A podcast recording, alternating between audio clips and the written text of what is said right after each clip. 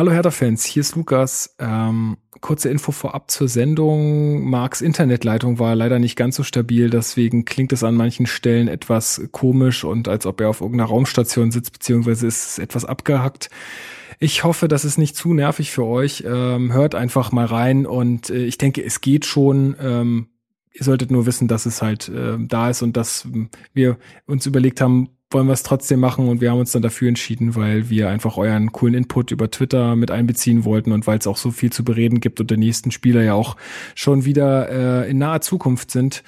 Ja, wir versuchen dann eine bessere Lösung zu finden, äh, seht's uns nach und ja, habt trotzdem viel Spaß mit der Folge.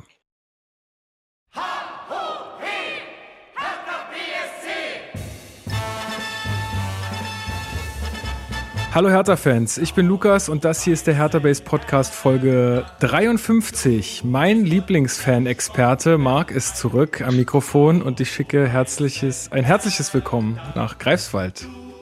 Ja, danke. Grüße zurück in die oder, oder auch an den Mond. Oder auch an den Mond. Ja, das ist ähnlich. Das ist ähnlich, ja. Ähnlich äh, grau. Aber ja, nee, willkommen zur heutigen Therapiesitzung. Wir haben, glaube ich, viele Punkte, die wir heute abhaken müssen. Dr. Witzki und Dr. Kloss. Genau. Ja, ich meinte auch eher wegen dem, wegen dem Sound. Wir hatten gerade noch versucht, das hier mit Studio Link auf die Reihe zu kriegen, so wie letztes Mal bei unseren Gästen. Aber es, hat, es klappt irgendwie nicht. Ich muss mir da irgendwie mal Unterstützung. Vielleicht das, das einzige Problem von Studio Link, vielleicht das Handling, dass es irgendwie nicht bei allen gleich funktioniert. Weiß ja, nicht. Das ist halt, äh, da hat Skype auf jeden Fall den Vorteil. Na gut, ähm, ja, wir sprechen heute über die Partien gegen Freiburg und gegen Luhansk ähm, und werden da auch eu euer ganzes Twitter-Feedback äh, mit einbeziehen, das äh, wir bekommen haben von euch. Erstmal vielen, vielen Dank dafür. Wir werden das erstmal so machen, wir besprechen erstmal die Spiele und haken dann eure ganzen ähm, Beiträge ab und gucken dann, was ist vielleicht schon äh, ausführlich besprochen worden, was sind vielleicht nochmal neue Aspekte, die wir äh, mit reinbringen können oder die ihr mit reingebracht habt. Und ansonsten reden wir noch so ein bisschen über alles andere, was so, so vorgefallen ist. Äh, Gab es ja einiges noch. Gut, dann ähm, ja, würde ich äh, an, sagen, wir fangen einfach an. Äh, die Mannschaft ähm, kam mit zwei Stunden Verspätung in der Ukraine an. Äh, alles noch im Rahmen, denke ich mal. Was ich schon mal ein bisschen cool fand oder was so ein bisschen auch den Charakter dieses ganzen Turniers und so ein bisschen dieser ganzen ja Auswärtsfahrt nach äh, in die Ukraine so ein bisschen zeigt es auch, sie machen sich irgendwie im Park warm. Ne? Also da gibt's jetzt kein irgendwie Trainingsplatz am Hotel oder so, sondern die müssen sich dann halt irgendwie im Park äh, anschwitzen. Mhm. Fand ich schon mal so ein bisschen äh, seltsam. Äh, 600 Fans aus Berlin sind mitgereist. Erstmal dicken Daumen hoch dafür, weil das ist echt eine, eine große Nummer, glaube ich. Gab ja ziemlich viele Auflagen, ne? Also, oder beziehungsweise man musste ja recht viel mitbringen, damit man da hinfahren kann. Ähm, weiß nicht, was war da im äh, Reisepass brauchst du einen gültigen, dann ähm, irgendwie eine Auslandskrankenversicherung und dann musst du dir einplanen, drei Stunden an der Grenze zu stehen und so. Also diese ganzen äh, Sachen ähm, für ein Europa League Spiel, ähm, das ist äh, schon mal eine echt äh, coole Sache, dass das äh, so viele von euch auf sich genommen haben. Ja, und dann kommen wir zum Spiel. Äh, die Aufstellung. Das erste, was äh, mir irgendwie in den Blick gefallen ist, ist die Doppelsechsmark. Äh, Lazaro neben Selke. Ich habe erst gedacht, das wäre ein Fehler. Das ist die, das ist der Doppelsturm. Die Doppelsechs ist was anderes. Äh, meine ich ja, sorry. Äh, ich bin, sorry, ich meine genau den Doppelsturm. Siehst du, ich bin überhaupt nicht mehr gewohnt, Doppelsturm zu sagen bei Hertha. Ähm, ja, gab ja anfangs der Saison das noch mit Ibišević und Eswein, aber ja. Stimmt, aber da, da war ich genauso überrascht und jetzt war ich, das war, fand ich noch viel mehr überraschend, äh, dass auf einmal Lazaro da im Sturm stand. Äh, ich dachte ja. erst, es wäre ein Fehler gewesen vom, vom, von der UEFA, aber nee. Ja, ich hatte ja die Aufstellung auf Facebook gepostet und habe auch Lazaro ins Mittelfeld verortet und Eswein in den Sturm, also äh, auch das hat auch mich dann überrascht, als es dann nach den ersten Minuten der Kommentator sagte, ist tatsächlich so, dass Lazaro vorne drin stürmt. Ähm, gut, ich glaube, das macht tatsächlich gar nicht so den riesen Unterschied, weil die, ich glaube, die beiden Spieler, sowohl Esser als auch Lazaro, sind ja so umtriebig und agil, die werden eh überall gewesen sein. Das, ja, ich glaube, es ist gar nicht so wichtig gewesen, wer da jetzt wo steht in der äh, planmäßigen Aufstellung. Gut, aber ähm, was, was natürlich auffällt, ist, dass äh, Ibisevic draußen geblieben ist. Äh, Entschuldigung, ja. ich musste kurz aufstoßen. ähm, das ist kein Problem. Äh, und Kalu natürlich auch, ne? Also die beiden äh, Altgedienten quasi, dass, dass die beiden auf der Bank geblieben sind. Und ähm, Aber war es nicht auch so, dass äh, Ibišević, der war ja auch rot gesperrt in der Liga noch, aber ähm, er hatte ja auch, ähm, war ja noch angeschlagen. Stimmt, er war, glaube, er war Das muss man dazu sagen, verletzt, ja. wenn er jetzt bei 100 Prozent gewesen wäre, wer weiß, aber so äh, kam Selgen zu seinem Startelf-Debüt. Stimmt. Ähm, und äh, Arne Meyer. Auf äh, der Doppelsechs. Genau. auf genau. der richtigen Doppelsechs. Diesmal auf der äh, Doppelsechs. Ja, Arne Meyer, Startelf-Debüt für Hertha. Letzte Saison ja zum Ende hin ein, zwei Minütchen gesammelt, aber mehr auch nicht. Äh, und jetzt in der Startelf gewesen, ja. Ähm, überraschend, aber er sollte sich ja auszeichnen dürfen, so soweit man das beim Spiel sagen kann. Ja, genau. Und so ja, ich finde es ja auch immer schwierig auf der auf der Doppelsechs sowas. Also für den etwas äh, jetzt nicht so jemand, der so genau hinschaut auf jede einzelne Spielerleistung wie du, der dann auch irgendwie äh, teilweise Einzelkritiken schreibt oder so, sondern ähm, das ist ja immer so ein bisschen schwierig zu bewerten diese Position, weil sie ja auch eher so verbindend agiert und nicht so ja, äh, die ja. krassen Abwehraktionen oder die krassen Sto äh, Sturmaktionen hat, sondern ähm, eher so was dazwischen, was ja bei ihm aber auch nicht so ganz stimmt, muss man ehrlich sagen. Äh, zumindest kommt kommen wir dazu noch, äh, wenn wir über Freiburg sprechen. Ähm, ja, erste ein, starker Beginn eigentlich von Hertha ähm, in Luhansk. Ähm, irgendwie vor 7000 Zuschauern oder so. Karten haben irgendwie vier Euro gekostet, aber dadurch, dass jetzt natürlich Luhansk auch nicht in Luhansk gespielt hat, sondern in Lviv, also äh, in, in Lemberg, ähm, da ja äh, kam nicht so viel zusammen an, an Leuten, die das interessiert hat. Ähm, aber ja, ich, ich habe einen echt starken Beginn gesehen. Die ersten 10, 12 Minuten waren wirklich gut von Hertha. Äh, viel Druck gemacht, siebte Minute auch gleich eine Chance, ähm, wo Lazaro ähm, äh, mustergültig den ähm, Herrn Weiser bedient, der dann äh, aber den Torwart nicht überwinden kann. Ja, ähm, muss dann mit seinem, muss ja auch mit seinem schwachen linken Fuß abschließen und da siehst du, da fehlt es dann an äh, Genauigkeit. Ansonsten wäre das wahrscheinlich sogar ein Muss gewesen, den absolut, zu machen. Absolut, vor allen Dingen äh, auch, auch die Vorarbeit von Lazaro fand ich auch, äh, wie er da unter Bedrängnis den Ball so mitnimmt ja, und ja. Äh, also der, der ist sehr ballsicher, der Kerl. Generell fand ich das Zusammenspiel zwischen Weiser und Lazaro so in den ersten 10, 15 Minuten sehr auffällig. Also temporeich, ballsicher, immer nach vorne denkend äh, gespielt. Das hat mir tatsächlich sehr gut gefallen. Ich weiß noch in der zweiten Minute ähm, schickt Weiser Lazaro und der läuft bis zur Grundlinie und spielt dann halt in den Rücken der Abwehr, aber da ist niemand. Also da gab es einige Szenen, wo äh, vielleicht mehr hätte gehen können, aber diese Phase, äh, da belohnt man sich leider nicht und das ist dann vielleicht so der erste Knackpunkt im Spiel gewesen. Genau, na, ich habe ja auch dann gesagt, ja, letztes Spiel war das auch schon so äh, gegen, gegen Schalke. Man war irgendwie in den ersten 10, 12 Minuten irgendwie noch irgendwie am Drücker und dann lässt man den Gegner zu sehr ins Spiel kommen und ähm, dann entwickeln sich natürlich auch ähm, mehr Situationen für den Gegner. Er kommt öfter mal in Strafraum und ich denke, die nächste Situation, die man dann äh, besprechen kann, ist die 34. Minute. Ähm, Ob es ein Handelfmeter, äh, Handelfmeter war von ähm, von Luhansk, also ich weiß gar nicht mehr, wie das Spiel habe ich gar nicht mehr so vor Augen, aber auf jeden Fall Esswein schießt, glaube ich und nee, es nicht, ich glaube nicht, dass schießt. Er wollte einfach um, wollte weiter, glaube ich, in den Strafraum eindringen. Äh, und der Spieler von Luhans grätscht dann halt seitlich rein. So. Genau. Und trifft Esswein ein wenig, viel Ball, aber auch Esswein und äh, der Ball springt ihm aber dann halt auch an die Hand. Ja, also dabei. es ist so Achsel, ne? Ähm, genau, er wird abgegrätscht und dann ähm, springt der Ball ihm so an die Achsel, also an den Oberarm, würde ich sagen. Und da kann man schon mal darüber nachdenken, ob das nicht äh, auch ja mehr Hand als, äh, als Schulter war. Also ich äh, für sowas schon Handmeter gesehen. So. Ja. Ich denke, heutzutage in der Bundesliga mit einem Videoschiedsrichter hätten wir das, äh, denke ich, auch gepfiffen bekommen. Ähm, gut. Hat jetzt, ähm, hat jetzt. Ähm, Kurz eine Szene, finde ich, hast du noch vergessen. Oh. Und zwar in der 29. Minute gab es ein recht übles Foul an Meier, kurz vorm Strafraum. Und äh, das war ein klares Foul von dem Silas, der nachher das Tor machen sollte. Und der hatte schon gelb. Äh, der hätte in dieser Szene ja. tatsächlich auch gelb-rot sehen können. Ähm, was einerseits natürlich positiv gewesen wäre, nach 29 Minuten äh, zu 11 gegen 10 Mann zu sein. Und zum anderen, wie gesagt, wir sind aus der Geschichte schlauer, äh, hat er auch ausgerechnet, er das Tor dann zum 1 zu 0 gemacht. Ähm, zumal das überhaupt nicht abgepfiffen wurde und dann der Freisto das Freistoßtor äh, die Szene von Stark abgepfiffen wird. Also die Linie war auch nicht da. Absolut. Äh, wir können ja am Ende, einen, wir können am Ende ja auch ein Fazit nochmal zum Schiedsrichter geben, aber das war tatsächlich ein anderer Knackpunkt, äh, Knackpunkt, dass er das Foul an Meier äh, nicht ahndet, gar nicht und äh, auf der anderen Seite dann schon und daraus ergab sich so ein gewisses Ungleichgewicht, was diese Szene angeht, gepaart mit dem möglichen Elfmeter für äh, für Essein, den wir gerade besprochen haben. Absolut. Ich wollte auch noch mal äh, kurz sagen, ich meine, das mit Meier kommt vielleicht auch so ein bisschen daher. Ich fand, er der Schiedsrichter war anfangs sehr sehr kleinlich in seinen Entscheidungen und hat dann mhm. aber irgendwie, also dann hat er, weil dann alle gemerkt haben, okay, der pfeift hier jeden Mist, ähm, haben sich halt auch viele sofort auf den Boden geworfen, wenn sie irgendwie berührt wurden und dann glaube ich hat er er selber nicht mehr so ganz gewusst, wo ist denn jetzt die Linie, die du angesprochen hast? Äh, was pfeife ich denn jetzt eigentlich noch und was nicht? Oder was ich, lasse ich durchgehen? Weil, wie du sagst, die Linie hat einfach gefehlt, äh, gefehlt. wenn, dann hätte alles pfeifen müssen oder halt äh, weniger.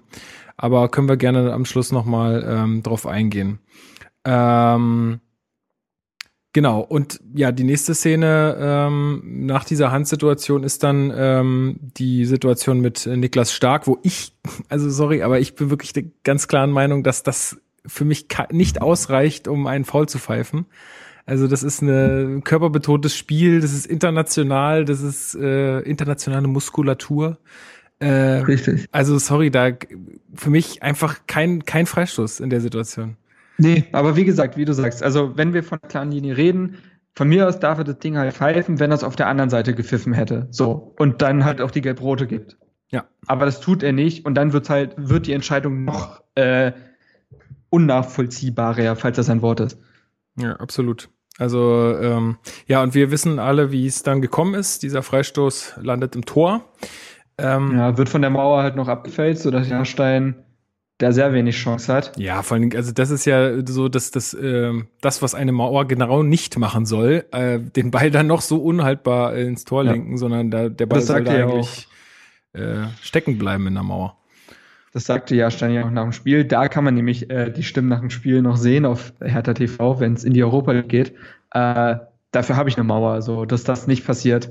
Ja. Äh, da auch ein bisschen sauer ich habe mir die Szene nicht nochmal angesehen. Ich weiß jetzt nicht, ob es ein Kollektivversagen war oder keine Ahnung, sich Spieler X falsch weggedreht hat, kann ich nicht sagen. Aber ja, ärgerlich ist es so oder so. Er ist ja wahrscheinlich, ich glaube, der hat auch einfach ein bisschen spekuliert. Ich glaube, der hat einfach draufgezimmert, der Typ. Und äh, also der, das kam mir jetzt nicht so vor, als wenn er den jetzt irgendwie um die Mauer herumschlenzen wollte oder so. Ähm, ich denke, da, da war es einfach äh, Gewalt und da hat Glück gehabt, würde ich sagen. Ja. Apropos ja. Glück, 45. Minute. Falls du dir das aufgeschrieben hast. Äh, nee.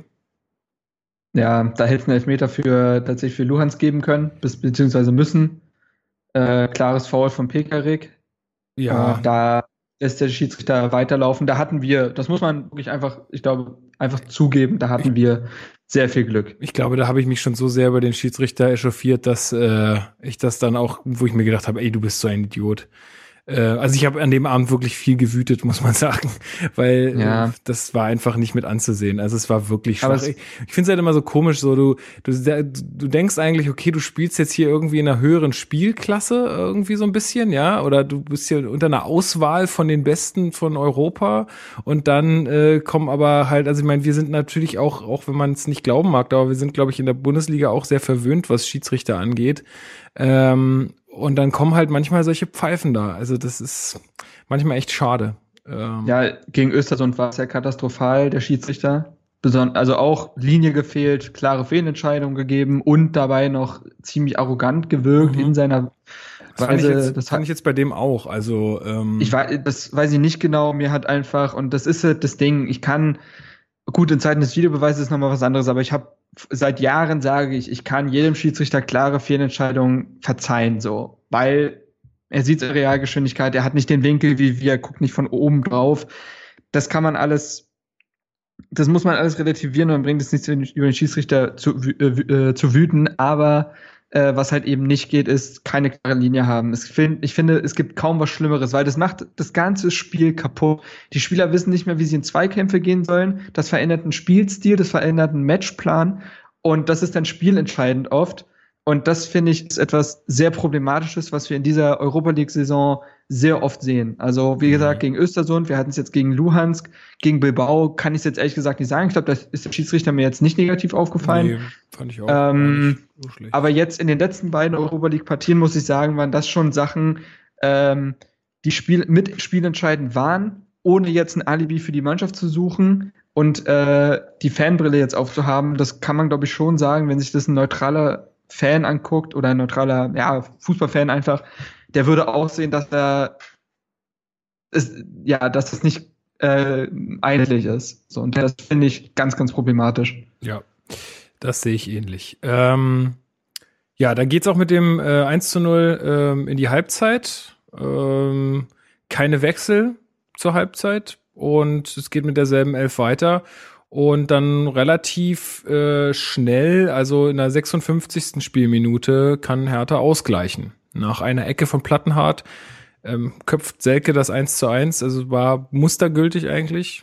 Wenn man so, ja, so simpel kann so simpel kann man Fußball sein, ne? So und so denke ich mir halt auch jedes Mal, wenn ich eine äh, verkackte Ecke sehe, dann denke ich mir irgendwie, Leute, das ist doch wie beim Basketball mit dem Freiwurf. Wie, warum kann der nicht immer so in den Strafraum kommen, der Ball? Also das ich raff's ja, ja, auch nicht. Das ist ich ja so auch nicht, warum, warum, äh, also das wird, das wird mir wahrscheinlich auch nie ein Fußballer erklären können. Ähm, wie es sein kann, dass Profifußballer den ganzen Tag nichts anderes machen, als diesen Sport auszuüben, Ecken zu kurz spielen können. Ich raff's nicht. Wirklich nicht. Du ja. machst da wirklich den ganzen Tag nichts anderes. Äh, ja, und dann mal, wie es sein kann, wenn, wenn mal alle das machen, was sie machen sollen.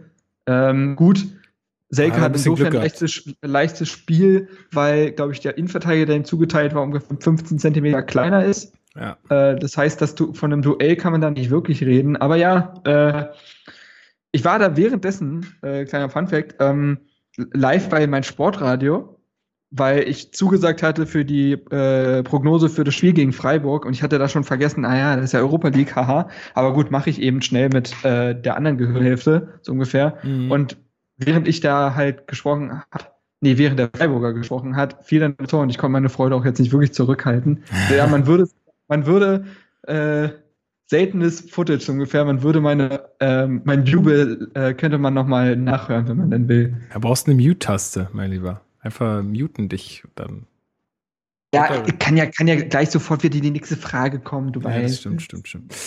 Ähm, ja, naja, also ich habe mich auch sehr gefreut. Bei mir war es äh, so, dass ähm, wir das über Sky Go gesehen haben und äh, ein Kumpel natürlich vergessen hatte, seinen Live-Ticker auszumachen, wo, mhm. wodurch wir einfach zehn Sekunden vorher schon wussten, dass mhm, jetzt das Tor fällt. Aber ich habe mich trotzdem ganz doll gefreut.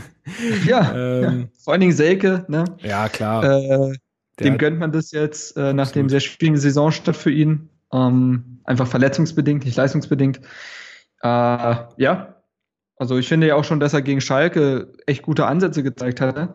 Jetzt nicht, was die Torgefahr angeht, aber dass er halt sich viel bewegt, Bälle, ähm, Bälle entgegennimmt, halt diese, dieser Stoßstürmer, ne, der mit dem Rücken zum Tor da viel macht. Das fand ich gegen Schalke schon gar nicht so verkehrt und da hat es mich gefreut, dass er jetzt in seinem ersten Startelf-Ansatz sofort das Tor macht. Das wird ihm, glaube ich, auch sehr viel Selbstvertrauen gegeben haben.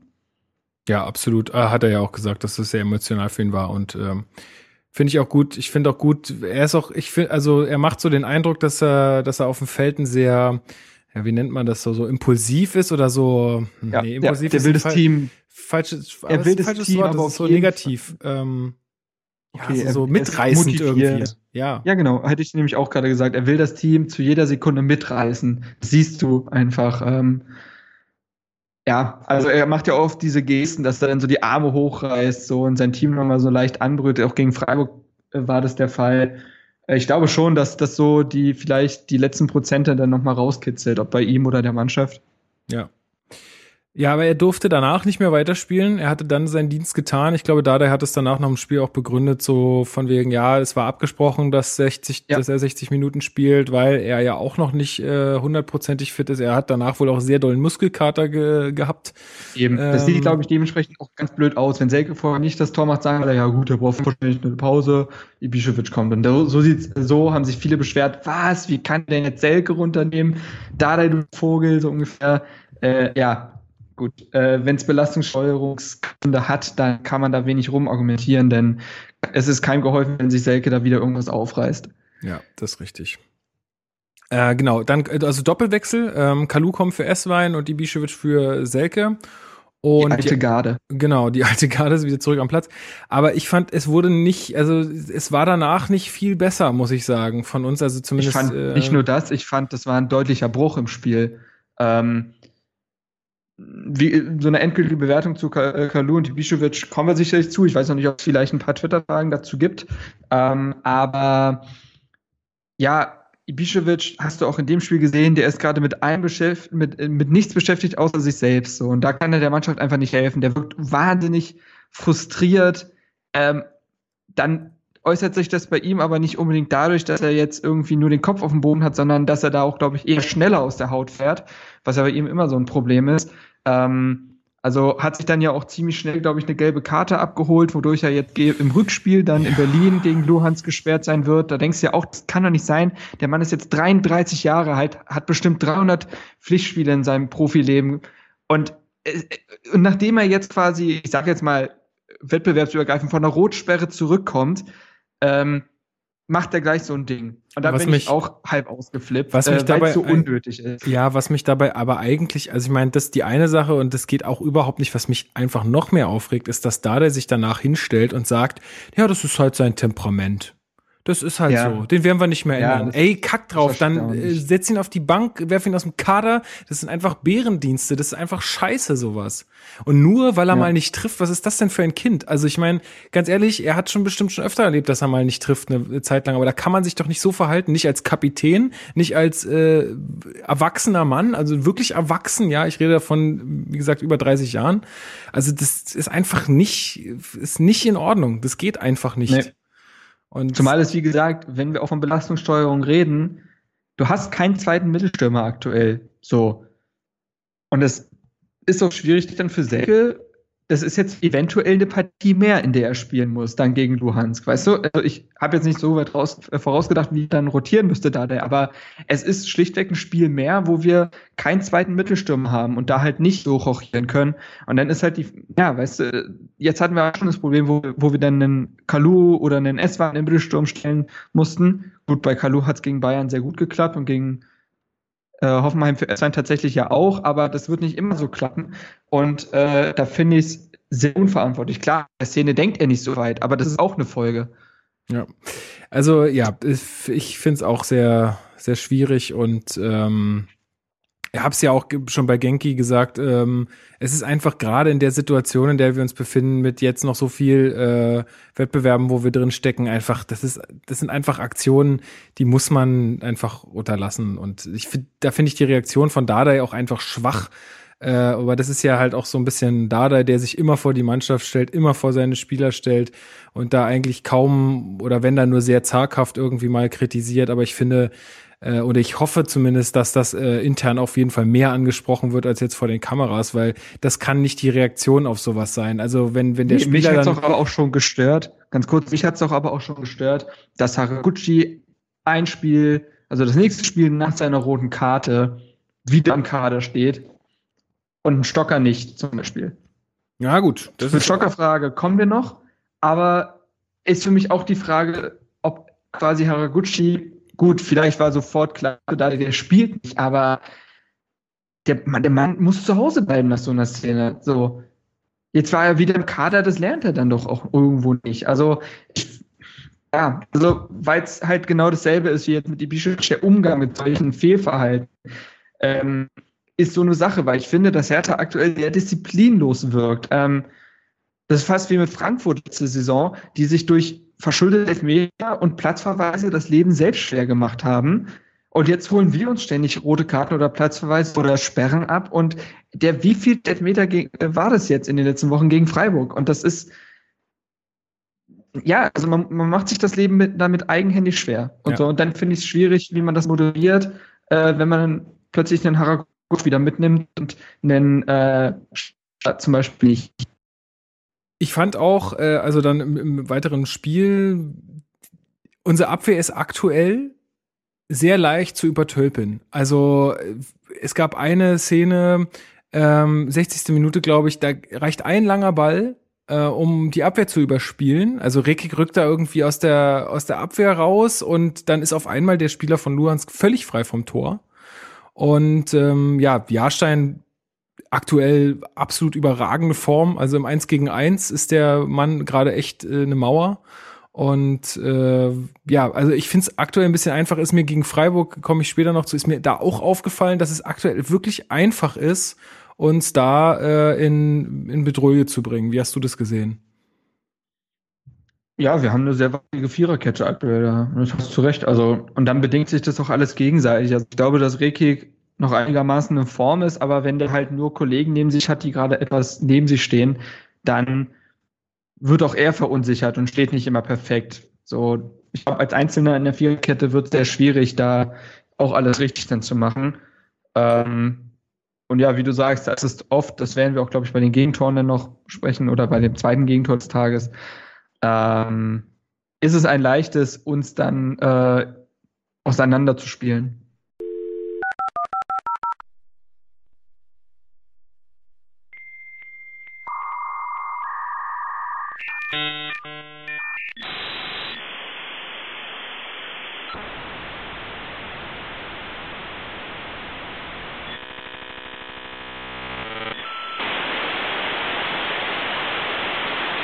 So, Freunde, ähm, ihr merkt, wir haben etwas kleine Probleme hier mit der Tonqualität. Ähm, Herr Fanexperte Schwitzky sitzt in einem äh, Gebäude, in dem die Internetleitung nicht so hervorragend ist, sodass äh, wir teilweise so ein bisschen Aussätze haben. Ihr hoff, ich hoffe, ihr könnt uns das verzeihen und wir können das mit gutem Inhalt wieder wettmachen.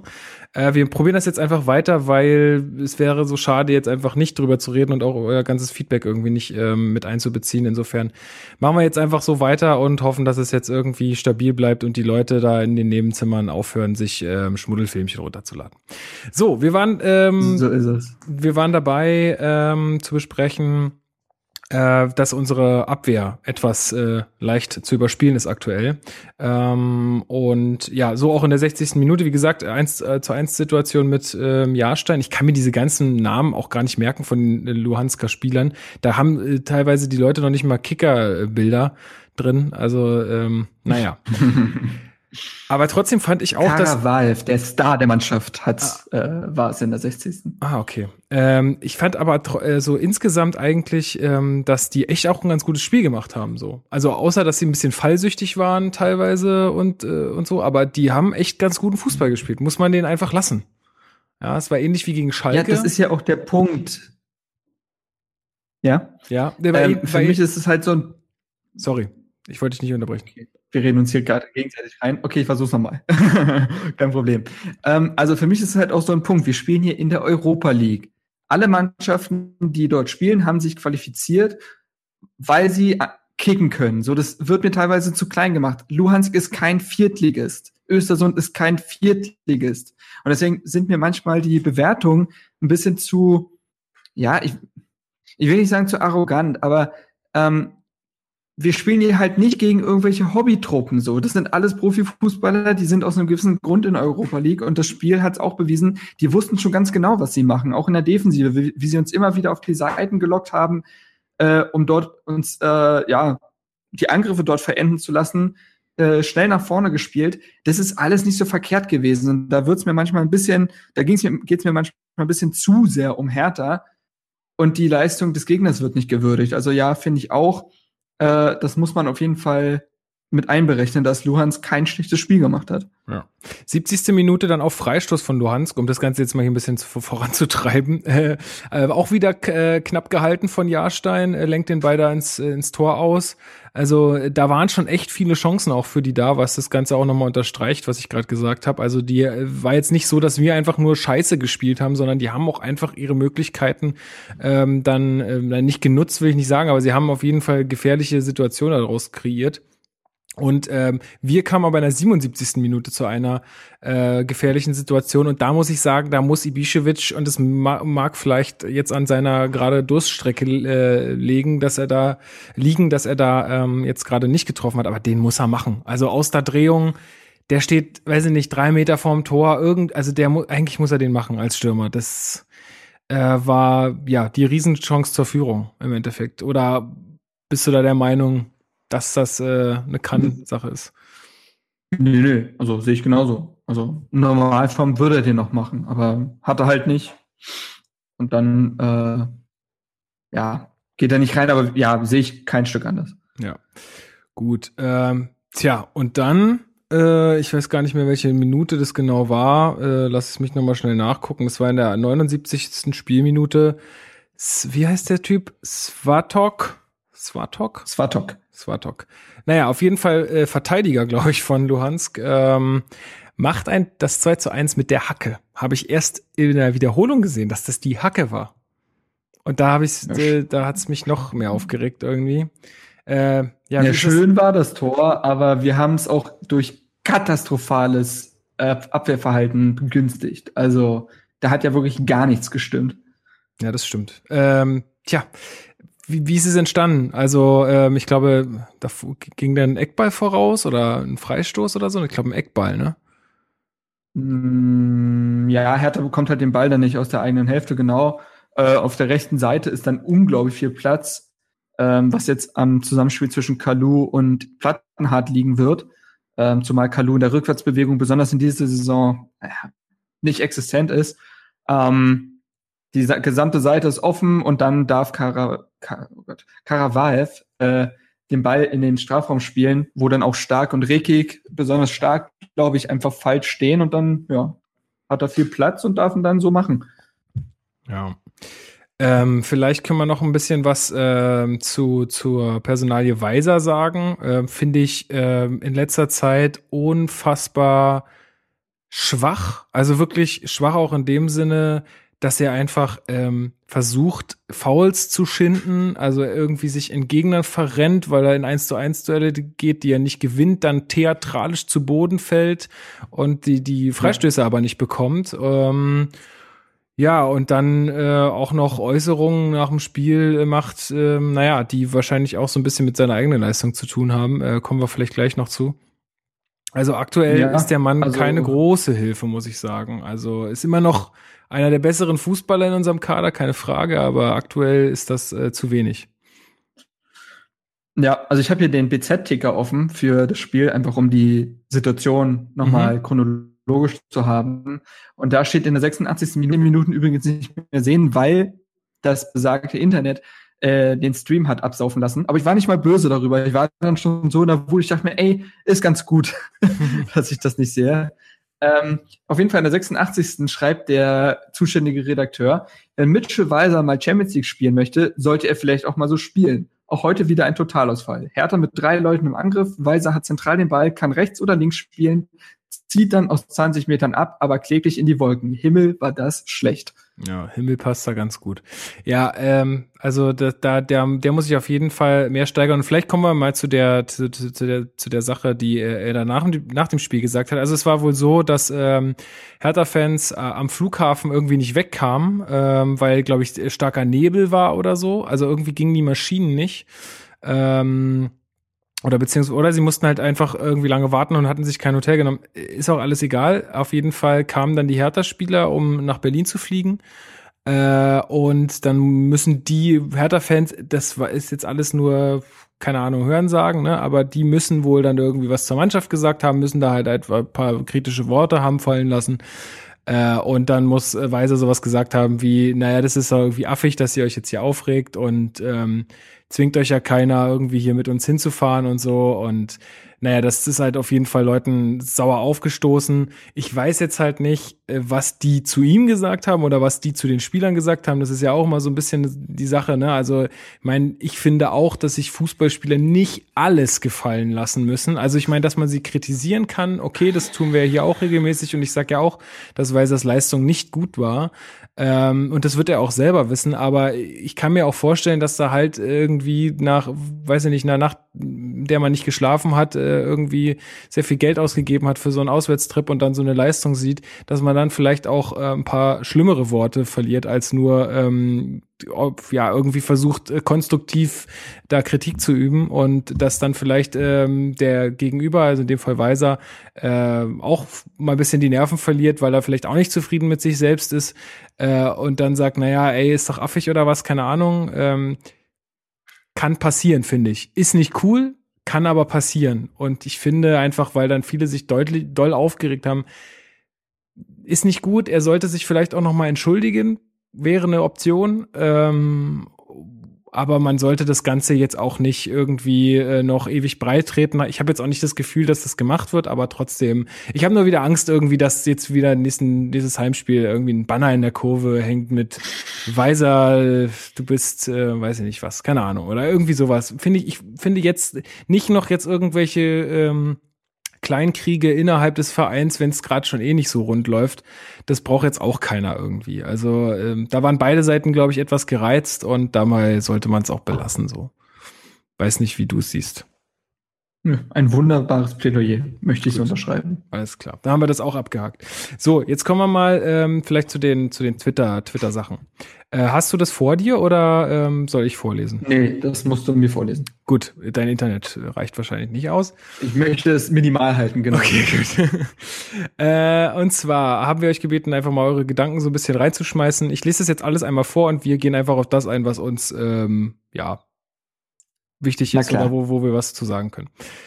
Saschko schreibt, äh, Training in Vorbereitung falsch, Fragezeichen, zu viel Kondi-Einheiten, zu wenig Taktik, Spielzüge, Automatismen mit Blick auf äh, wenig Training in englischen Wochen.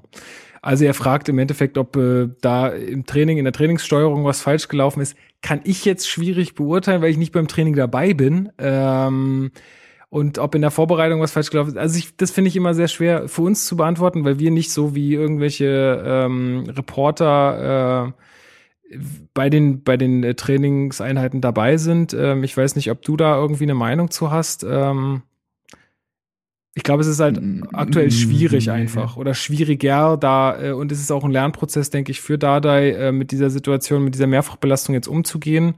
Ähm, aber so richtig antworten kann ich ehrlich gesagt darauf nicht. Nee, ich auch nicht. Also, ähm, zumal ich ja auch schon das Gegenteil in unseren Kommentaren gelesen habe, dass gesagt wurde, ja, äh, die Mannschaft wirkt zum Ende der Partie immer so leer, äh, ob da Versäumnisse gemacht wurden, was ja genau das Gegenteil dann wäre. Ähm, kann ich schlichtweg nicht beurteilen. Also ich glaube da schon an unser Trainerteam, aber ich kann es jetzt auch nicht sagen, ob da jetzt irgendwelche Fehler gemacht wurden. Also es wirkt für mich aber auch nicht so. Also ich glaube nicht, dass das ein wirklicher Grund ist für die aktuelle Krise. Also ich glaube, das hat andere Faktoren. Gut, dann schreibt Drybone Link, äh, Trainerdiskussion angebracht, Fragezeichen, sollte mehr auf Meier, Bark und U23 gesetzt werden bei formsprachen Stammspielern wie Weiser, Stark und, und Darida? Erstens, eine Trainerdiskussion halte ich für völlig unangebracht möchte es eigentlich auch fast dabei belassen. Ich möchte jetzt kein Riesenplädoyer halten, das würde den Rahmen sprengen, aber nein, ich finde, keine äh, Trainerdiskussion ist angebracht. Ähm, und zu den Jugendspielern, ich glaube ja, also einerseits ja, ich glaube schon, dass du auch an der Meier siehst, dass er, dass er dem Team etwas geben kann, was vielleicht verunsichert ist, was vielleicht auch so ein bisschen ja, festgefahren ist in seiner Spielweise, dann kann so ein junger Spieler, besonders in so einer sportlich schwierigen Situation, mit seiner frechen Art, mit seiner Unbekümmertheit was äh, der Mannschaft geben. Andererseits sollte man es aber auch nicht übertreiben, denn die Mannschaft hat immer noch ein Gerüst und braucht Stabilität. Und wenn du jetzt hier drei, plötzlich drei Jugendspieler in den Kader wirst, kann es sein, dass diese Mannschaft noch viel, viel wackeliger ist, was letztendlich auch nicht helfen würde. Ich verstehe diesen Schrei nach Jugend immer wieder, klar.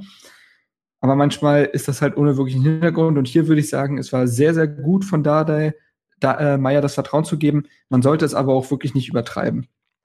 Ja, also ich finde, das, das hängt so ein bisschen beides zusammen sogar. Also ich finde, äh, Trainerdiskussion auch für mich nein. Äh, genau weil er ja auch ein Trainer ist, der deutlich mehr als andere Trainer auf die Jugend setzt. Und äh, ich glaube nicht, dass unter einem Luhukai oder so ähm, solche, äh, solche Spieler Doch, der lässt von. die einmal spielen, der lässt die einmal spielen und dann sind es die Sündenböcke. Ja, genau. Oder weißt du, jetzt will ich auch nicht auf Luhukai rumhaken, aber, aber ich, ja. du weißt, was ich meine, ja. Also ich glaube, dass äh, gerade da da ähm, der richtige Mann ist, um die Leute behutsam und ohne sie gleich zu verfeuern da an die Bundesliga ranführt.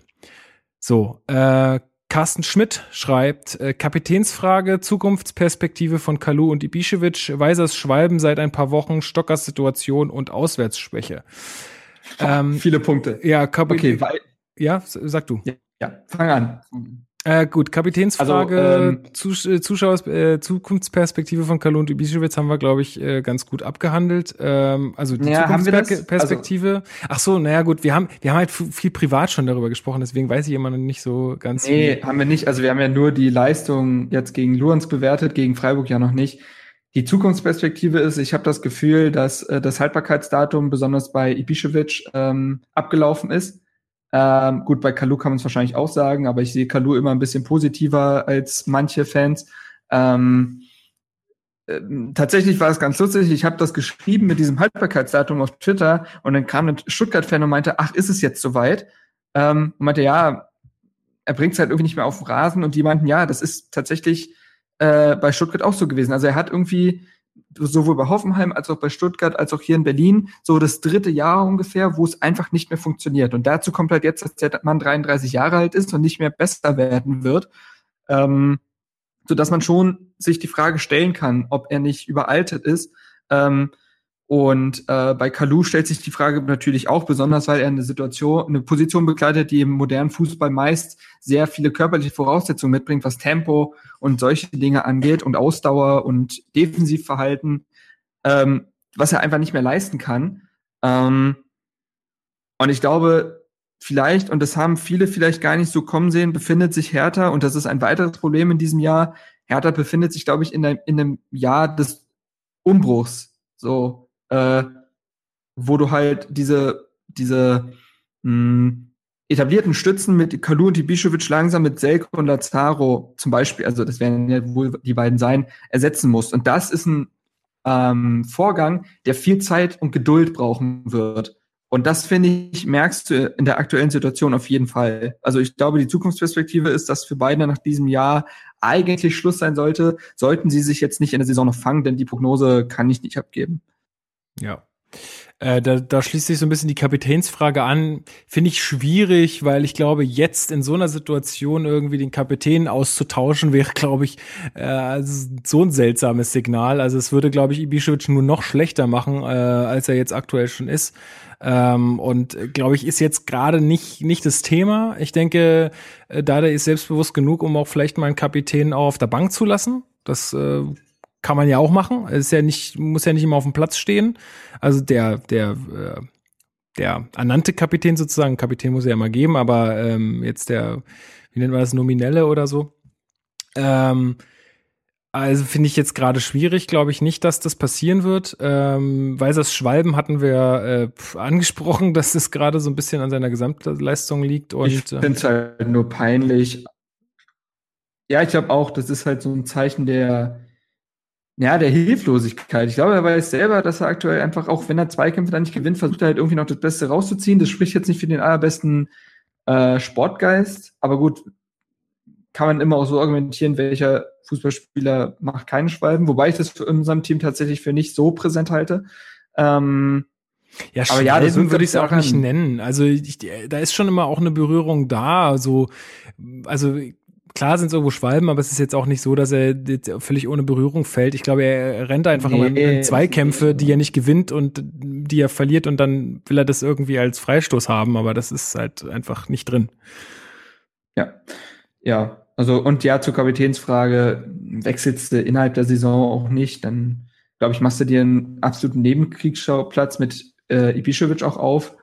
Ähm, Zumal dieses Kapitänsamt ist das nicht auch mittlerweile so ein bisschen überbewertet? Also sind die Teams wirklich noch so wie in den 2000ern, wo du unbedingt einen Stefan Effenberg im Team brauchtest, um den Laden dicht zu halten oder Michael Ballack? Ich glaube, die Zeiten sind so ein bisschen vorbei. Das ist sehr viel flache Hierarchie. Und du hast mit Pekarik, Schellbrett, Lankan, Jahrstein, äh, hast du auch, äh, hast du ja auch so halbe Kapitäne. Von daher ja, also klar ist es nicht gut, wenn der Kapitän leistungsbedingt oder durch Sperren oft fehlt, aber ach mein Gott, das sollte man nicht überbewerten, glaube ich, das Thema. Ja. Stockers Situation kommt noch gleich, weil ähm, da kommen noch mehrere Fragen. Und Auswärtsschwäche, gut, das ist halt auch so eine Sache, die zieht sich jetzt halt schon lange durch. Ne? Äh, ja. Also ja, ist schwierig zu beantworten. Ich glaube, da haben selbst ja auch Michael Preetz und, und, und Padada irgendwie nicht so richtig Antworten drauf. Ähm, das ist halt auch ein bisschen eine Sache, wie es Preze mal nennt, so von Selbstverständnis. Äh, aber das kommt halt auch nur, wenn du Erfolgserlebnisse hast. Und Erfolgserlebnisse kriegst du nur, wenn, ähm, wenn du konzentriert ähm, Fußball spielst und ähm, es kann, glaube ich, auch mal ein dreckiger Sieg sein. Das muss gar nicht souverän sein. Du musst einfach nur mal drei Punkte holen. Wir haben diese Saison auswärts noch kein einziges Spiel gewonnen. Und die Frage haben wir auch schon letzte Saison im Podcast ja oft gehabt, ähm, aber nie beantworten können. Und es wird auch so bleiben, glaube ich. Es ist, glaube ich, sehr viel äh, eine sehr große mentale Komponente dabei. Wenn du da einmal auswärts gewinnst, egal wie, es ist völlig egal, gehst du mit drei Punkten äh, im Rücken ins nächste Auswärtsspiel und dann kommt dieses äh, Selbstverständnis zum Tragen. Mhm. Ich glaube nicht, dass das viel sportliche Komponenten hat oder wie, oder keine Ahnung, Dada setzt auf die völlig falsche Auswärtstaktik oder irgendwas. Das, glaube ich, hat sehr viel mit den Köpfen zu tun. Ja, also sehe ich auch so. Das ist äh, sehr mental geprägt, glaube ich. Ähm, Nathalie Keil schreibt, Leistungsprinzip, Punkt. Einstellung, Steht die Rotation dem, äh, dem Weg, äh, dem im Weg, die beste Elf auf den Platz zu stellen? Fragezeichen. Ich kann nicht lesen, sorry. Für und wieder. Das ist kein Problem. Äh, das ist halt auch Twitter, ne? Die Sätze sind halt immer komisch, also weil man halt auch nur so wenig Zeichen hat. Ähm, mhm. Ähm, also sie, sie bemängelt wahrscheinlich so ein bisschen die Einstellung der Mannschaft, ähm, das Leistungsprinzip. Jetzt weiß ich nicht ganz genau, was sie damit meint. Ich glaube, der glaub, Mannschaft. Das, das soll halt einleiten. Das soll das einleiten mit dem, ob die äh, ob das Leistungsprinzip wirklich gelten kann, wenn du durch die Rotation immer wieder neue Mannschaften ah, okay. aufs Feld schicken kannst. Musst. verstehe, verstehe. Ähm, also erstmal Einstellung. Ich finde nicht, dass es der Mannschaft an Einstellung mangelt. Ich glaube, die agieren halt teilweise jetzt einfach glücklos oder einfach weniger konzentriert und ähm, das mag vielleicht auch einfach ein bisschen an dieser anderen, an dem anderen Rhythmus aktuell liegen und an den vielleicht auch Kräfte, also das ist ja auch kräftezehrende, zehrender, definitiv. Also es kann ja keiner wegreden. Selbst wenn man wechselt, du bist ja auch selbst als Ersatzspieler bist du mit unterwegs und immer woanders und nicht zu Hause. Und jeder von uns weiß, dass das ähm, auch anstrengend ist, wenn man im, im Job oder sonst wo immer unterwegs ist und nicht zu Hause und nicht in seinem eigenen Bett schläft dann ist das alles irgendwie anders und ähm, ich glaube nicht, dass es den Jungs an Einstellungen mangelt. Ähm, aber dass das halt einfach jetzt gerade eine völlig neue Situation für sie ist und dass sie gerade sich einfach alle so ein bisschen in einem Formtief befinden. Aber ich glaube nicht, dass es ein Einstellungstief ist.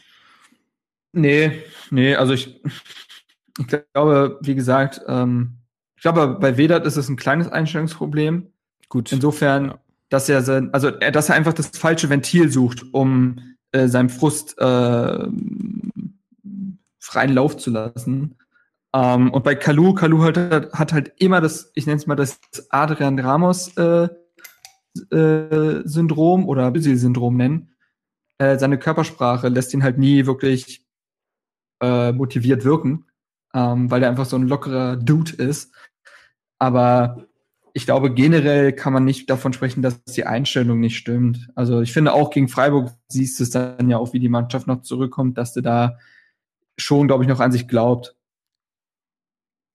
Ja, ähm, ja, und dann finde ich die Frage von ihr eigentlich ganz spannend, ähm, ob äh, man bei so einer Rotation, wenn jeder Spieler weiß, okay, ich werde schon mal irgendwann rankommen, äh, ob ich jetzt nun ähm, mich hier reinhaue im Training oder nicht, ähm, also jetzt mal ganz überspitzt gesagt, ne, aber äh, dass man dann halt irgendwie ähm, ja nicht mehr einfach nach den besten Spielern geht, die jede Woche beim Training sind und dann am Wochenende spielen, sondern ähm, dass man dann halt irgendwie so als Spieler so ein bisschen vielleicht auch denkt, naja, irgendwann wird er mich schon aufstellen, weil der andere nicht mehr kann.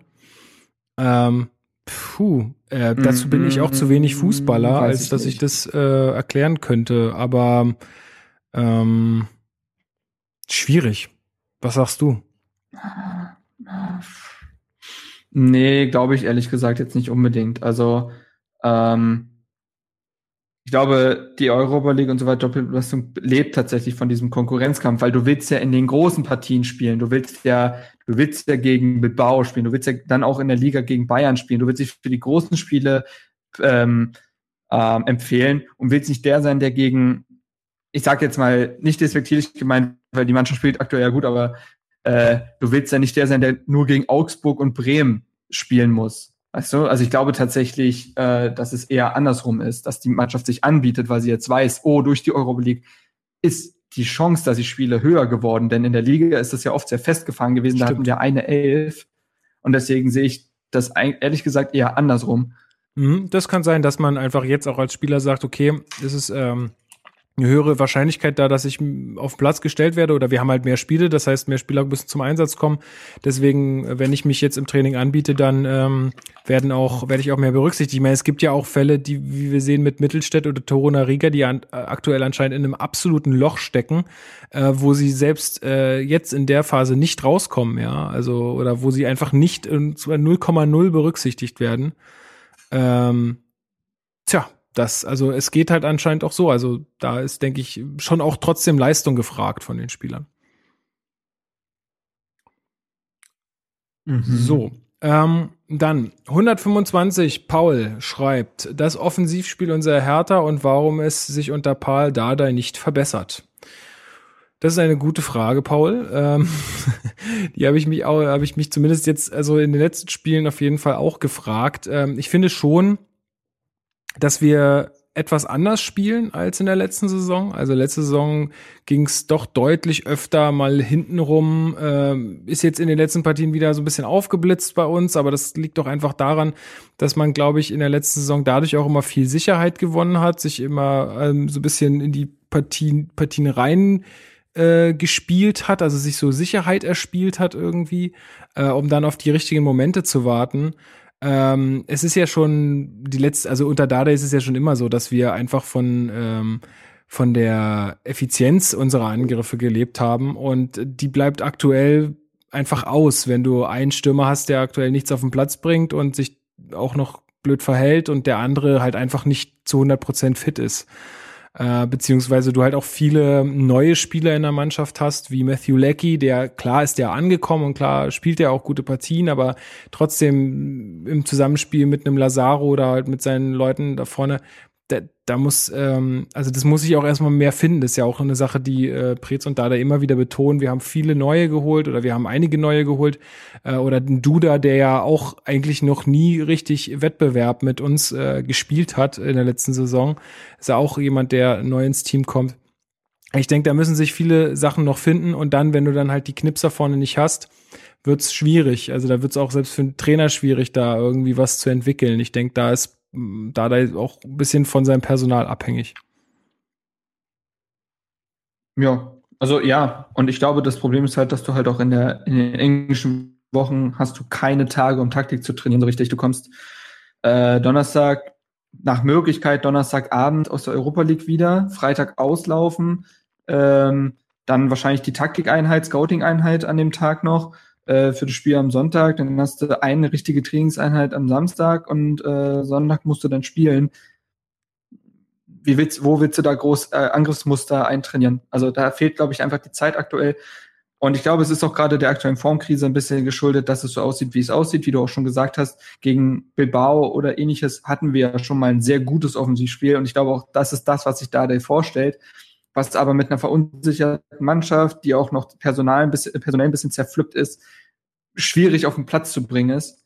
Ähm, also ja, ich glaube, da gibt es viele Faktoren. Grundsätzlich glaube ich aber schon, dass wir eine Entwicklung sehen können und werden, wenn dann auch ein Selke voll drin ist, wenn dann Lazaro voll drin ist, der es, glaube ich, schwierig hatte, in diese doch ähm, verunsicherte Mannschaft reinzurutschen ja, also deswegen, ich glaube schon, dass es eine Entwicklung geben wird und auch schon gegeben hat, die aber durch die gerade laufende, ja, ich nenne es mal Krise halt ein bisschen verdeckt ist und deswegen spielt man wieder recht konservativ. Ja, also es ist halt auch mal, man fällt dann mal gerne in alte Muster zurück oder besinnt sich irgendwie so auf das, was man irgendwie, wo man mit Erfolg hatte und ich denke, deswegen mh, mm, entwickelt sich das jetzt gerade so ein bisschen zurück. Ähm, Twitterfinger schreibt, ähm, Weiser und seine Sololäufe haben wir, denke ich, ähm, besprochen. Fehlendes Konterspiel und fehlende Zweikampfstärke. Ja, das mit der Zweikampfstärke ist echt so eine, so eine Sache, finde ich. Also das, das sieht man ja auch, was hast, hast du ja auch schon angesprochen mit den Elfmetern und so. Man agiert einfach manchmal so, man ist immer zu spät und man hängt sich irgendwie nicht so tja, irgendwie, man ist irgendwie glücklos aktuell. Ich weiß nicht, ob das auch mit der fehlenden Kraft einfach zu tun hat, weil ich sag mal, das kann man ja jetzt nicht auf einmal verlernt haben. sondern da sind irgendwie die anderen Mannschaften oder beziehungsweise unsere Gegner aktuell einfach ein bisschen besser drauf in der Hinsicht. Ja. Zweikampfstärke. Ja, du bist anges gehst angestrengter in der Part du gehst angestrengt als andere Mannschaften, die keine Belastung haben. Okay, bei Luhans gilt das Argument nicht. Ähm, und bist dann halt oft einen Schritt zu spät. So. Und das äh, äußert sich halt in den vielen Elfmetern, in den dummen Fouls, die wir begehen, äh, in den Angriffen, die wir nicht frühzeitig klären können, sodass es dann immer gefährlich wird, weil es immer in die letzte Reihe irgendwie kommt, weil wir es vorher nicht im Zweikampf klären können. Und dann äh, wird sehr, sehr schwierig. So. Und dann, ja, also dementsprechend, glaube ich, hängt das auch viel mit der Belastung und so zusammen. Grundsätzlich ist ja Hertha ein Team, was sehr zweikampfstark ist. Das werden die Spieler ja nicht verlernt haben. So. Ja, eben. Und äh, deswegen sollte man das nicht zu hoch hängen, aber klar, das ist aktuell eines der weiteren Probleme bei Hertha, die man, glaube ich, das, was man auch nur lösen kann, indem man wieder in so einen gewissen Lauf kommt, wieder selbstverständlicher spielt, vielleicht auch mal eine Woche keine Zweifachbelastung hat, dann glaube ich, kann das schon ganz frischer und ganz anders aussehen. Ja. Ähm und das fehlende Konterspiel, gut, das ist ja eine Sache, die ist uns noch nie so richtig gut gelungen. Äh, also Umschaltspiel, äh, weiß ich nicht, hatten wir da jetzt irgendwie schon, schon Tore in der Saison? Ich kann mir jetzt, ja, äh, ja ich glaube, Lecky hatte da ein paar. Gegen. Stuttgart. Ja. Gegen Stuttgart und ich glaube auch das Tor gegen Bremen kann man als Konter werten. Ich weiß es nicht genau. Doch, doch, das war ja so ein äh, Beigewinn von Bischewitsch, glaube ich. Ja. Ähm, und ich glaube auch gegen Bilbao hatten wir schon solche Szenen, eben wenn die Spieler alle gut aufgelegt sind. Äh, und so eine weiser Lecky-Seite ist ja schon für Konterspiel prädestiniert. Funktioniert halt aber nur, wenn beide in einem guten, äh, in einer guten Form sind. Ähm, und man muss ja auch mal ganz ehrlich sagen, jetzt nach der spektakulären Anfangsphase kam von Lecky jetzt auch nicht mehr so viel aktuell. Ähm, aber grundsätzlich glaube ich schon, dass es schon eine Verbesserung gab, wie jetzt auch mit Lazaro einen eher einen Spielertyp dafür haben. Und das zahlt dann oft, oft halt, ich könnte mich jetzt ewig wiederholen, aber das zahlt ja auf das ein, was ich schon gesagt habe. Wenn die Mannschaft wieder ein bisschen mehr Selbstverständnis hat, dann äh, funktioniert auch so ein Konterspiel flüssiger. Und das, wie gesagt, ich finde schon, wir hatten in der Saison schon ein paar Spiele, wo es besser funktioniert hat, hat als letzte Saison. Ja, ähm, und dann, Herr K. schreibt noch, nach äh, acht Spielen ein kurzes Fazit zu Kalu Ibišević, Stichworte Leistung alter Vertragslaufzeit. Vertragslaufzeit hatten wir jetzt noch nicht ähm, besprochen, aber ich bin mir doch sehr sicher, dass sollte sich diese Leistung jetzt fortsetzen ähm, in der laufenden Saison, dass dann ähm, Pretz äh, Lösungen finden wird, die die ersetzen. Würde ich jetzt einfach mal so sagen. Weil ich glaube, beide haben nur noch dieses Jahr Vertrag, oder? Ja. Aber bei, Ibiza, bei Ibišević weiß man es nicht so genau. Da wurde doch, glaube ich, nichts gesagt, nee, aber ich glaube, noch, es wurde. Länger. Ich glaube, die haben beide noch bis 2019 Vertrag. Die haben doch vor kurzem erst verlängert. Bist du dir Verlängert nicht um ein Jahr. Ja, ja das, das weiß man ja nicht. Also gerade bei bei äh, bei Ibišević, äh, Ibišević war ja stand ja eh so ein bisschen im Raum, äh, bleibt er überhaupt noch und so. Ähm, und ich weiß nicht, mhm. äh, wie es da ist, ob da nicht äh, doch vielleicht äh, kürzere ich Vertragslaufzeit ist. Ich guck mal ähm, bei transfermarkt.de. Trotzdem glaube ich, egal wie viel Vertrag die noch haben, man wird versuchen, äh, denke ich, also sagen wir mal, die Leistung wird, bleibt so, dann denke ich, wird man versuchen, äh, adäquaten Ersatz dafür zu finden. Das also Bischlewitsch hat schon mal Vertrag bis 2019. Schreibt Transfermarkt. Schreibt Transfermarkt. Ja, ich und glaube. Kalu bis 2020. Eieieiei. Ja, bitte. Also ich weiß jetzt nicht, wie offiziell die Zahlen sind. Ich, keine Ahnung, weil Hertha sagt ja auch meistens zu Vertragsmodalitäten äh, nicht mehr allzu viel. Aber ja, also ich glaube, dass wenn das so bleibt, dass es dann Ersatz, dass Ersatz gefunden wird. Oder dass sie sich auf jeden Fall nach, nach jüngeren, äh, unverbrauchteren Lösungen umsehen. Das ist auf jeden Fall, also für mich klar. Hat man diese Saison doch auch schon. Ja, ja, auf jeden Fall. Nur du brauchst ja auch trotzdem noch Ersatz. Ja, das ist ja klar. Aber ich, ich finde, man hat ja schon reagiert. Ja. Ähm, gut, alles andere hatten wir ja schon besprochen. So, und dann schreibt noch, ähm, du musst sagen, wie man das ausspricht. Er muss uns mal sagen, wie man das ausspricht. Spricht man es Psych-BSC aus oder Psych-BSC? Ich weiß es nicht. Das ist immer so ein bisschen schwierig mit diesen englischen Begriffen. Aber trotzdem herzliche Grüße. Ähm, du, er hat geschrieben, fehlende Re äh, Risikobereitschaft in der Formation. Warum nicht mal aktiv mit drei Stürmern? War gestern schon äh, von zweien erstaunt. Äh, puh, ja, drei Stürmer. Haben wir, wir haben ja gar nicht so viele Stürmer. Also man, man könnte halt die, die Außen halt mal weiter nach vorne ziehen, aber weiß ich nicht. Also vor allen Dingen nicht, also jetzt, wenn er jetzt auf die Partie in, in Lviv oder gegen Luhansk ähm, anspielt, glaube nicht, dass es ratsam ist, da mit so viel Risiko ins Spiel zu gehen. Äh, da, das ist ja auch eine sehr krasse Unbekannte erstmal. Äh, ich glaube, das, das war schon nicht, also war schon nicht so dumm, da offensiv aufzutreten, aber jetzt auch nicht irgendwie alles nur nach vorne zu werfen. Ich meine, man hat gesehen, wie schwer wir uns getan haben. Äh, insofern, ja, also das ist für mich keine Option, vor allen Dingen, weil, weil es einfach auch, ja, es ist jetzt halt nie irgendwie trainiert worden. Das ist ja auch eine Sache, da muss man ja auch die Abläufe kennen. Ähm, insofern, glaube ich, wäre es da Quatsch, jetzt den, den Spielern sowas vorzusetzen. Und dann fragt er noch ähm, nach Stocker. Ähm, ach, und Thema Stocker, Dada ist blind, ihn nicht spielen zu lassen. Wie siehst du das? Das ist er jetzt nicht, aber ähm, ah, Stocker ist ein leidiges Thema irgendwie. Also ich finde schon in der aktuellen Phase, dass du schon mit ihm arbeiten könntest und müsstest. Also besonders, wie gesagt, äh, wenn du dann stattdessen einen Haraguchi mitnimmst. Gut, sind verschiedene Spielertypen, aber notfalls stellst du den halt auf den linken Flügel. Ähm, ja, ich habe meine, ich habe ja auch große Probleme mit Stocker und ich glaube einfach, dass er überhaupt nicht zu Hertha passt im Spielstil und dass das da halt deswegen kategorisch auch ausschließt. Gleichzeitig muss man sagen, in den Kurzeinsätzen, die Stocker die Saison hatte, hat er mir sehr gut gefallen und hat der Mannschaft auf jeden Fall weitergeholfen. Ich glaube schon, dass es sich verdient hätte. Wir kennen das Training nicht. Vielleicht, vielleicht lässt Stocker jetzt auch den Kopf hängen und bietet sich nicht an. Ich weiß es nicht. Ähm, aber grundsätzlich kann man schon sagen, dass in der aktuellen Phase man auch mit einem Stocker arbeiten könnte oder müsste, weil er schon eine gewisse Grundqualität mitbringt und äh, ja, was Neues mitbringen würde. Und das, glaube ich, würde der Mannschaft schon helfen, aber grundsätzlich glaube ich auch, dass da der einfach ja, mit ihm abgeschlossen hat, weil es einfach nicht sein Stil ist vom Fußball her und äh, dann wundert es mich jetzt aktuell nicht. Ja, ich glaube auch, dass es gute Gründe dafür gibt, dass er nicht spielt. Und ähm, klar macht er immer Wirbel und so, das verstehe ich schon auch, dass er sich irgendwie reinhängt und dann, aber das ist halt auch so, er spielt dann und dann fängt er aber auch an rumzurennen und immer wie so ein, wie so ein, wie so ein Irrer über den Platz zu stolpern, teilweise. Also, ich meine, klar ist da immer viel los, wenn er auf dem Platz ist, aber irgendwie wirklich was bei rauskommen, tut ja leider relativ selten. Also ich meine, wie gesagt, da können dann andere Leute oder die im Verein auch die Trainingsleistung noch besser äh, beurteilen. Das kann ich jetzt wieder nicht. Äh, ich meine, er scheint sich ja auch nicht so aufzudrängen, äh, dass man sagen muss, okay, der, der haut jetzt alles raus, der ist so gut im Training, lass mal ihn spielen. So scheint ja nicht so zu sein.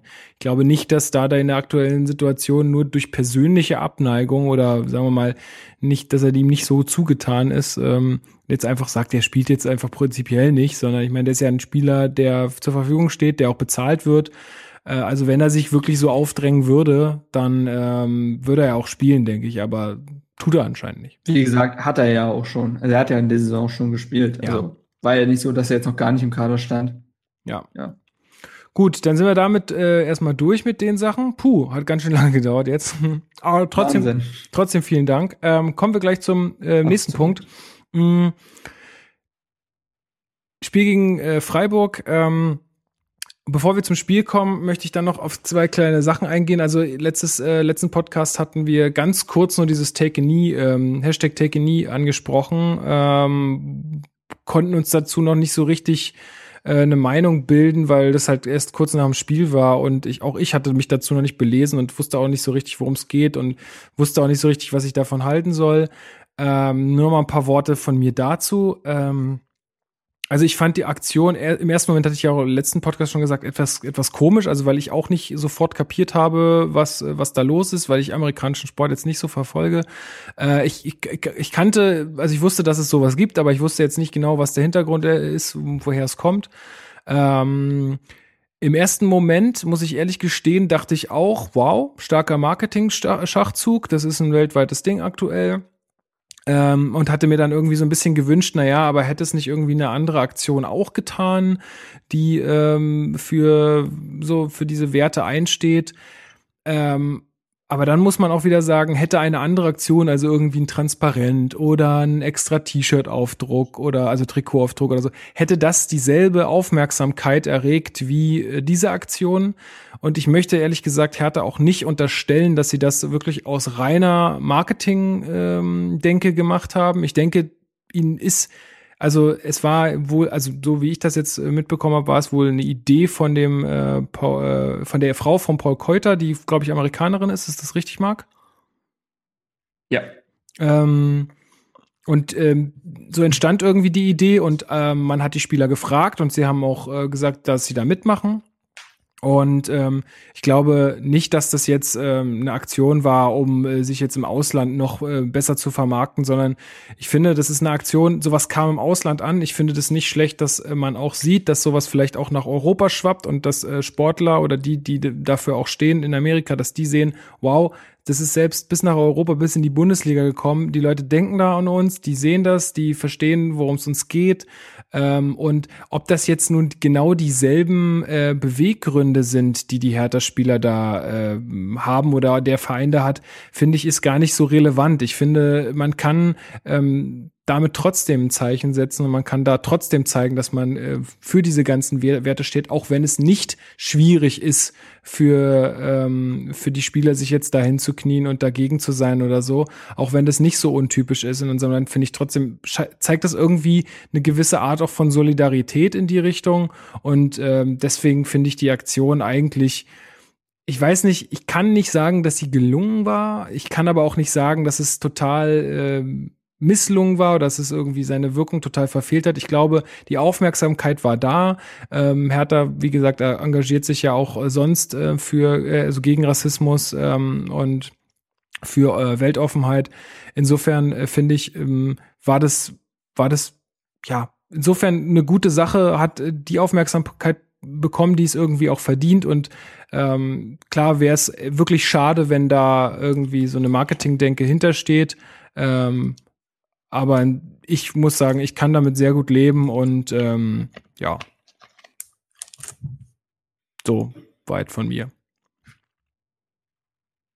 Ja, ja, ich hatte, ich musste mich ja bei meinem Sportradio dazu noch äußern und habe relativ ähnliche Worte gesucht. Ähm, besonders halt dieser Fakt, dass Hertha sich ja schon seit Jahren gegen Rassismus einsetzt, glaube ich, ist ein wichtiger, dass das nicht aus dem heiteren Himmel kommt, sondern dass das schon auf der Denke des Vereins äh, beruht. Und damit, ähm, ja, also deswegen, das, das war auch so mein Hauptpunkt, äh, weshalb ich gesagt habe, ja, das, ähm, das Ding ist, es geht ja,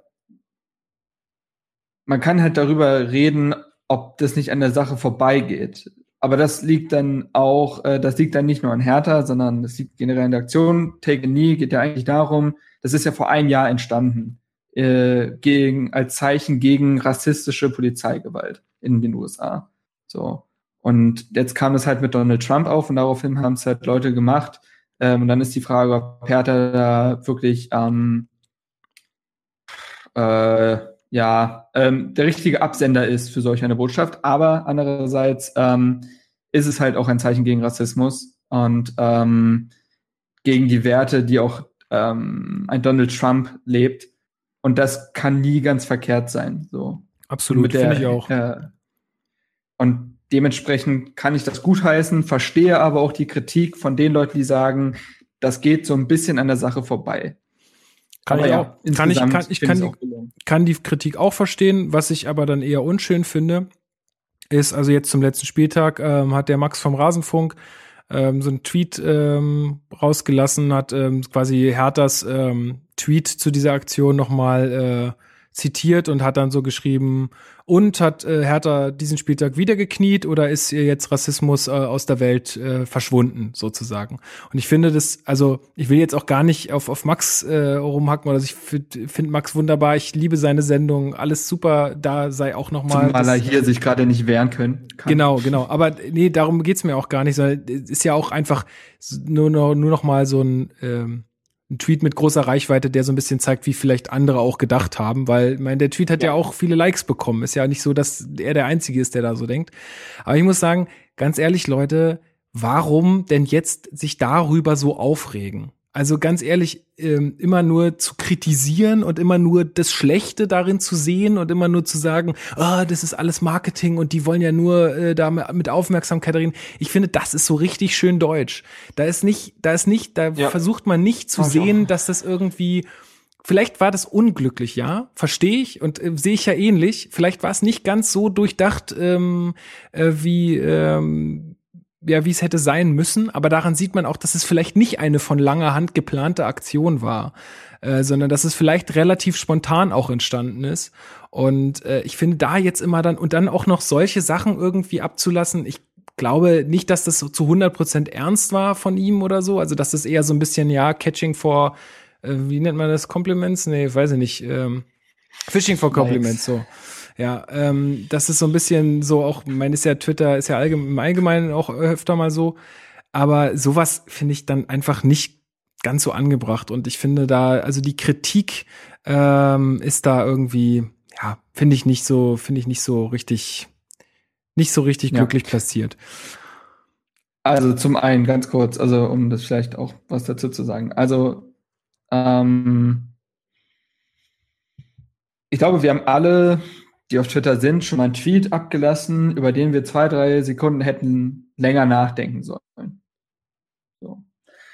Und ich glaube, wenn jemand sich für nicht unfehlbar hält, dann ist es äh, Max, der sehr oft eingesteht, wenn er etwas vielleicht falsch gesehen hat. Auch in seiner Sendung sagt er das, wenn er dann Sachen bewertet und ja, ist aber so und so, dann gibt er das offen zu. Und ähm, er hat ja gestern auch eine ganz schöne, an sich, ja, Likes und Retweets und was, was, sonst was, man hat aber ganz schön eine Breitseite auch bekommen von den Leuten.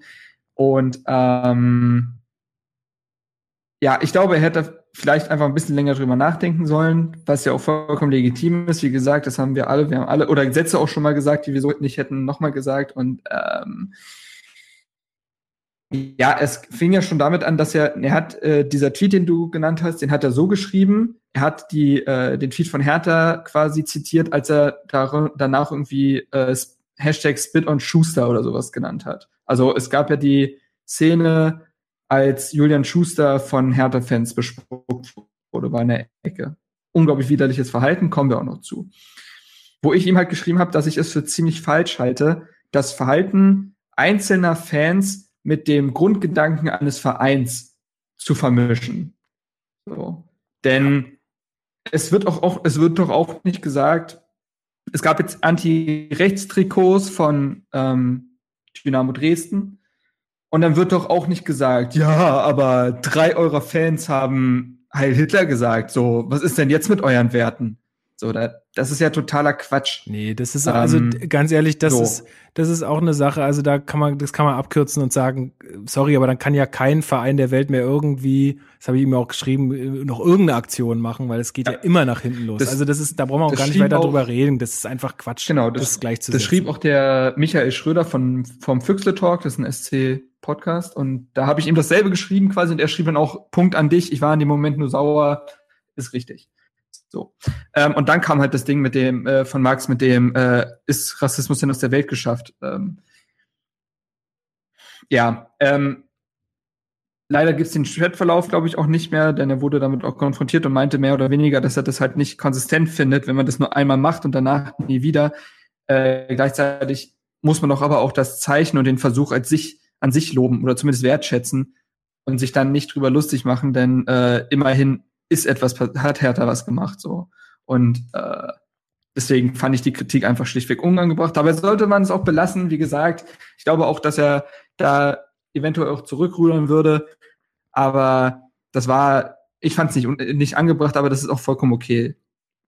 Ja, genau. Also, aber das nur noch, damit man auch mal, äh, damit ich zumindest auch mal meinen Senf verloren habe äh, dazu. Also das ähm, war jetzt für mich noch einfach noch mal ein Aufhänger, diese Tweets da einfach noch mal ein bisschen mehr drüber nachzudenken und äh, da einfach noch mal meine Meinung zu, zu sagen.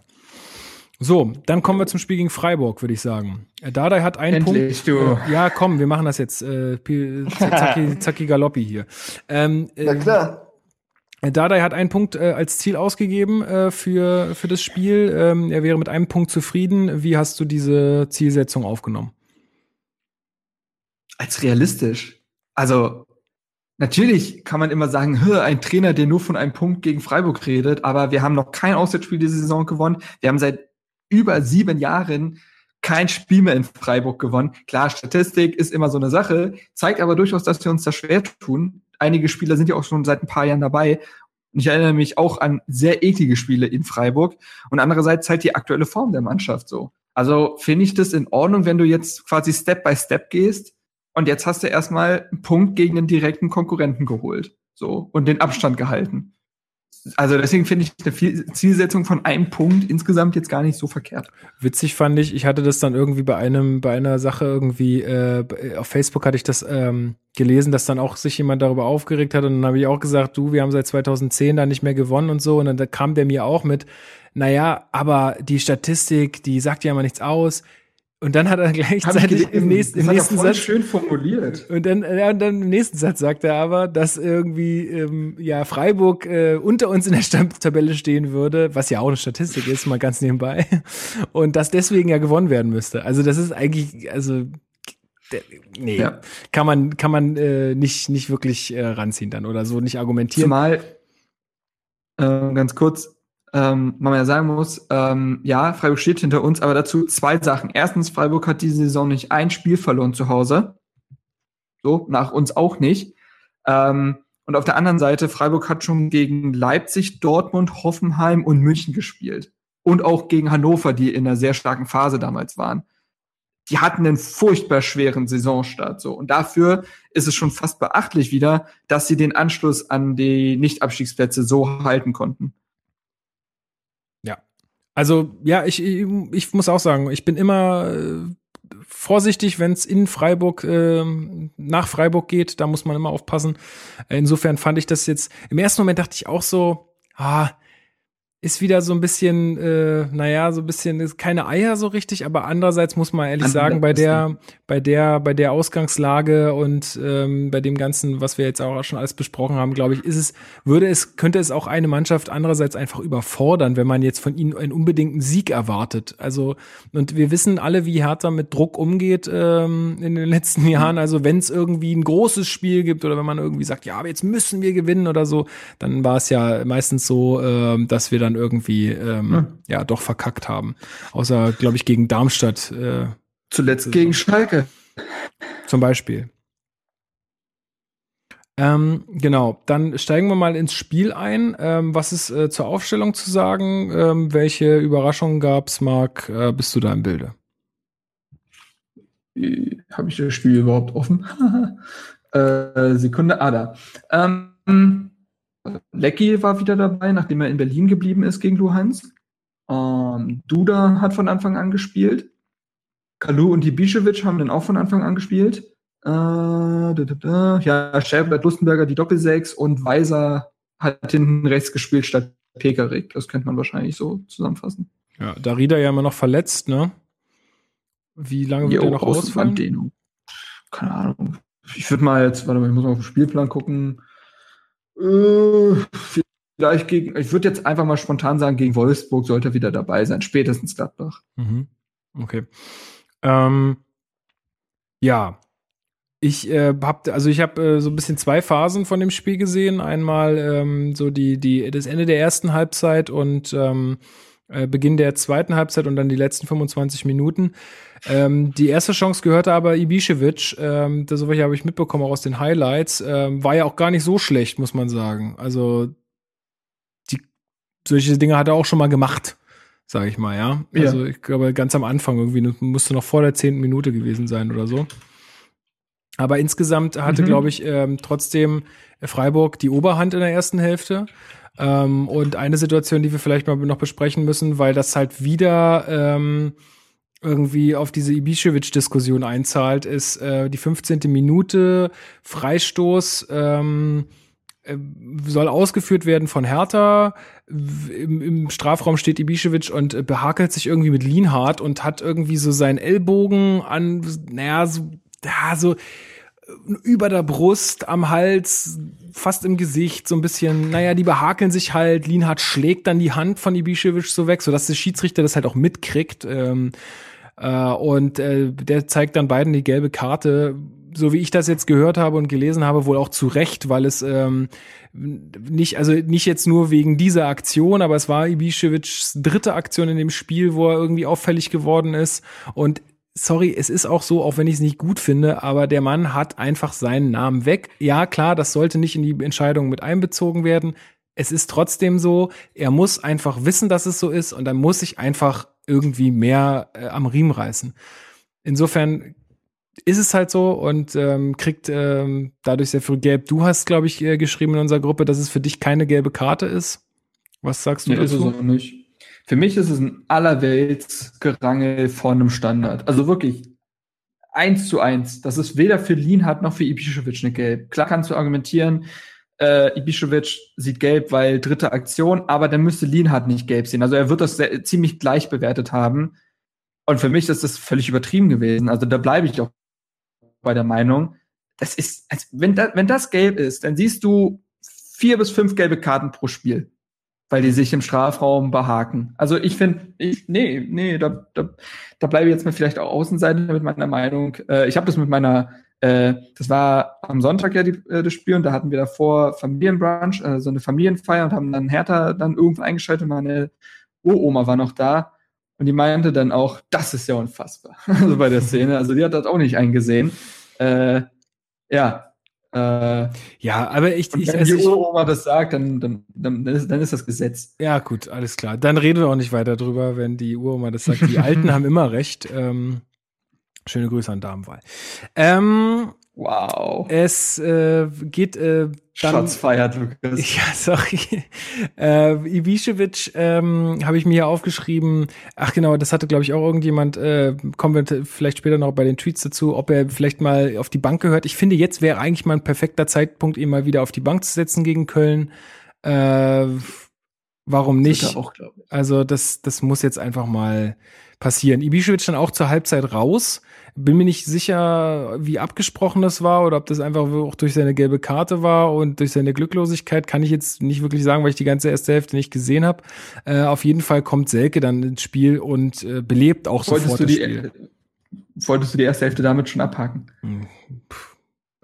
Ganz kurz, ich wollte was sagen, zu sagen hast. Ja, ein, ein Punkt muss man auf jeden Fall nennen, und zwar Jahrstein, der uns in der ersten Halbzeit äh, oh ja, na klar. Rekik halten uns im Spiel in der ja. 34. Minute hält uns erstmal Rekik im Spiel, der äh, ja äh, Starks mm, am Ballrutschen quasi auch ein wenig ähm, ausgleicht, indem er sich in Havras Schuss wirft und den auf der Linie, vor der Linie, ja, vor der Linie klärt und damit den auch schon längst geschlagenen Jahrstein noch rettet. Ähm, also das äh, hätte schon zum 1 zu 0 für Freiburg führen müssen. Und äh, in der 45. Minute rettet dann ähm, Jahrstein, indem er den Schuss von Stenzel ziemlich gut noch links am Tor dann, also links am Tor vorbeilenkt. Also Freiburg hätte in der ersten Halbzeit auch verdient in Führung gehen können, wären diese beiden Spieler nicht gewesen.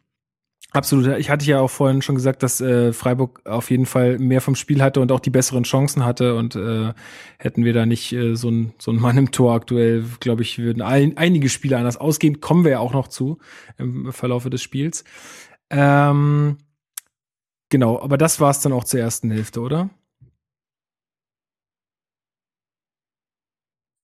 Ja. Gut.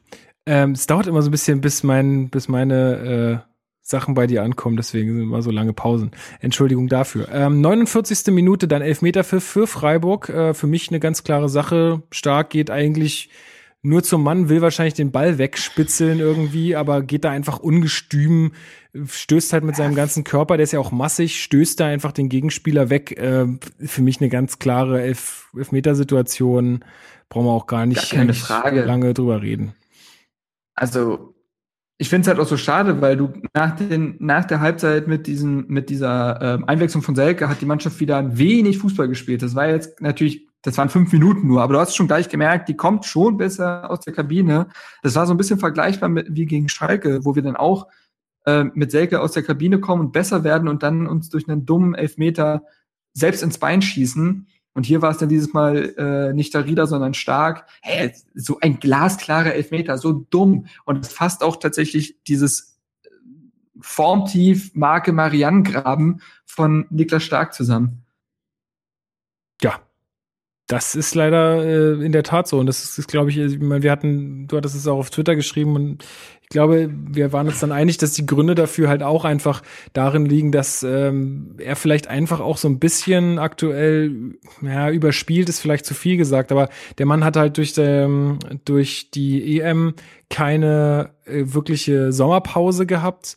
Ähm, dann war er verletzt mit dem Rippenbruch ähm, und dann kommt jetzt diese ganze neue Situation mit den viel, also viel mehr Spielen ähm, noch dazu. Es war insgesamt, glaube ich, für ihn kein glücklicher Saisonstart und ähm, ja, ich denke, dass das einfach so ein bisschen damit zusammenhängt. Jetzt hat er natürlich auch noch die Mehrbelastung dadurch, dass Toro Nariga aktuell seiner Form hinterherläuft, Langkamp verletzt ist. Das heißt, er ist eigentlich in der Innenverteidigung mit, äh, mit Rekik gesetzt. Ähm, ja, wird nicht, also ist, glaube ich, für ihn aktuell einfach nicht leicht. Das war jetzt übrigens ich muss gerade überlegen, seit äh, Mainz, seit der Elfmeter, den wir verschulden, im 1, 2, 3, 4, 5, 6. Spiel. Das muss Weil, man hat dich gerade nicht so richtig verstanden. Sag nochmal bitte. In sechs Spielen, in den letzten sechs Spielen haben wir vier Elfmeter verschuldet. Ah, okay. Puh, das ist äh, dumm. ja. ja. ja. Und vor allen Dingen auch häufig einfach wirklich dumm. Also ja. Nicht so Sachen, wo man sagt, okay, da musste er jetzt das Foul ziehen oder weiß, meist, muss, meistens musste das ja eh nicht im Strafraum. Aber irgendwie, ja, es war meistens echt na, gegen, immer blöd. Na, gegen Mainz Rekik und gegen Schalke Darida. Und jetzt halt genau. stark gegen Freiburg. Genau, genau. Und ähm, der Toro Nariga gegen, äh, gegen ja, Östersund. Aber das finde ich nicht dumm. Nee, das war nicht dumm, aber das war halt auch einfach blö blöde Situation. So, das war jetzt nichts, ja, keine Ahnung. War einfach doof. Dass es da gepfiffen wird. Ich bin ja immer noch der Meinung, man kann den Pfiff geben. 50-50 äh, Chance. Deswegen blöd. Ich nicht. Macht ja nichts. Äh, ist aber auch jetzt nicht mehr Thema. Ähm, genau, ja, der Elfmeter wird verwandelt äh, von Haberer, glaube ich. Ja, ja Haberer äh, versenkt ihn. Ähm, und äh, kurz darauf gibt's nochmal äh, Chancen für Freiburg, beziehungsweise eine, äh, eine große Chance, ähm, wo uns auch wieder äh, Jahrstein im Spiel hält. Äh, und dann kommt in der 57. Minute Lazaro für Duda. Und ähm, dann kommt diese Situation, wo ich, ähm, wo, wo ich, die ich vorhin schon angesprochen hatte, da stehen, also Freiburg hat den Ball, äh, kurz hinter der Mittellinie äh, in unserer Hälfte. Beide Viererketten von uns stehen im Feld und bewegen sich gar nicht. Da bewegt sich nix. Gut, Freiburg hat sich auch nicht bewegt, aber dann läuft sich ein Spieler von Freiburg zwischen die Ketten und kriegt den Ball und kann daraus eine, sofort eine ganz gefährliche Situation kreieren. Und ich finde, sowas darf einfach einer Bundesligamannschaft nicht passieren. Dass einfach alle starr und still dastehen, dann läuft ein Spieler von Freiburg zwischen die Ketten, kriegt den Ball, kann ihn sofort super weiterleiten nach außen und es kommt zu einer gefährlichen Situation. Das, also sowas geht einfach nicht. Und das meinte ich auch vorhin ähm, mit dem, wir lassen uns da einfach zu leicht überrumpeln aktuell.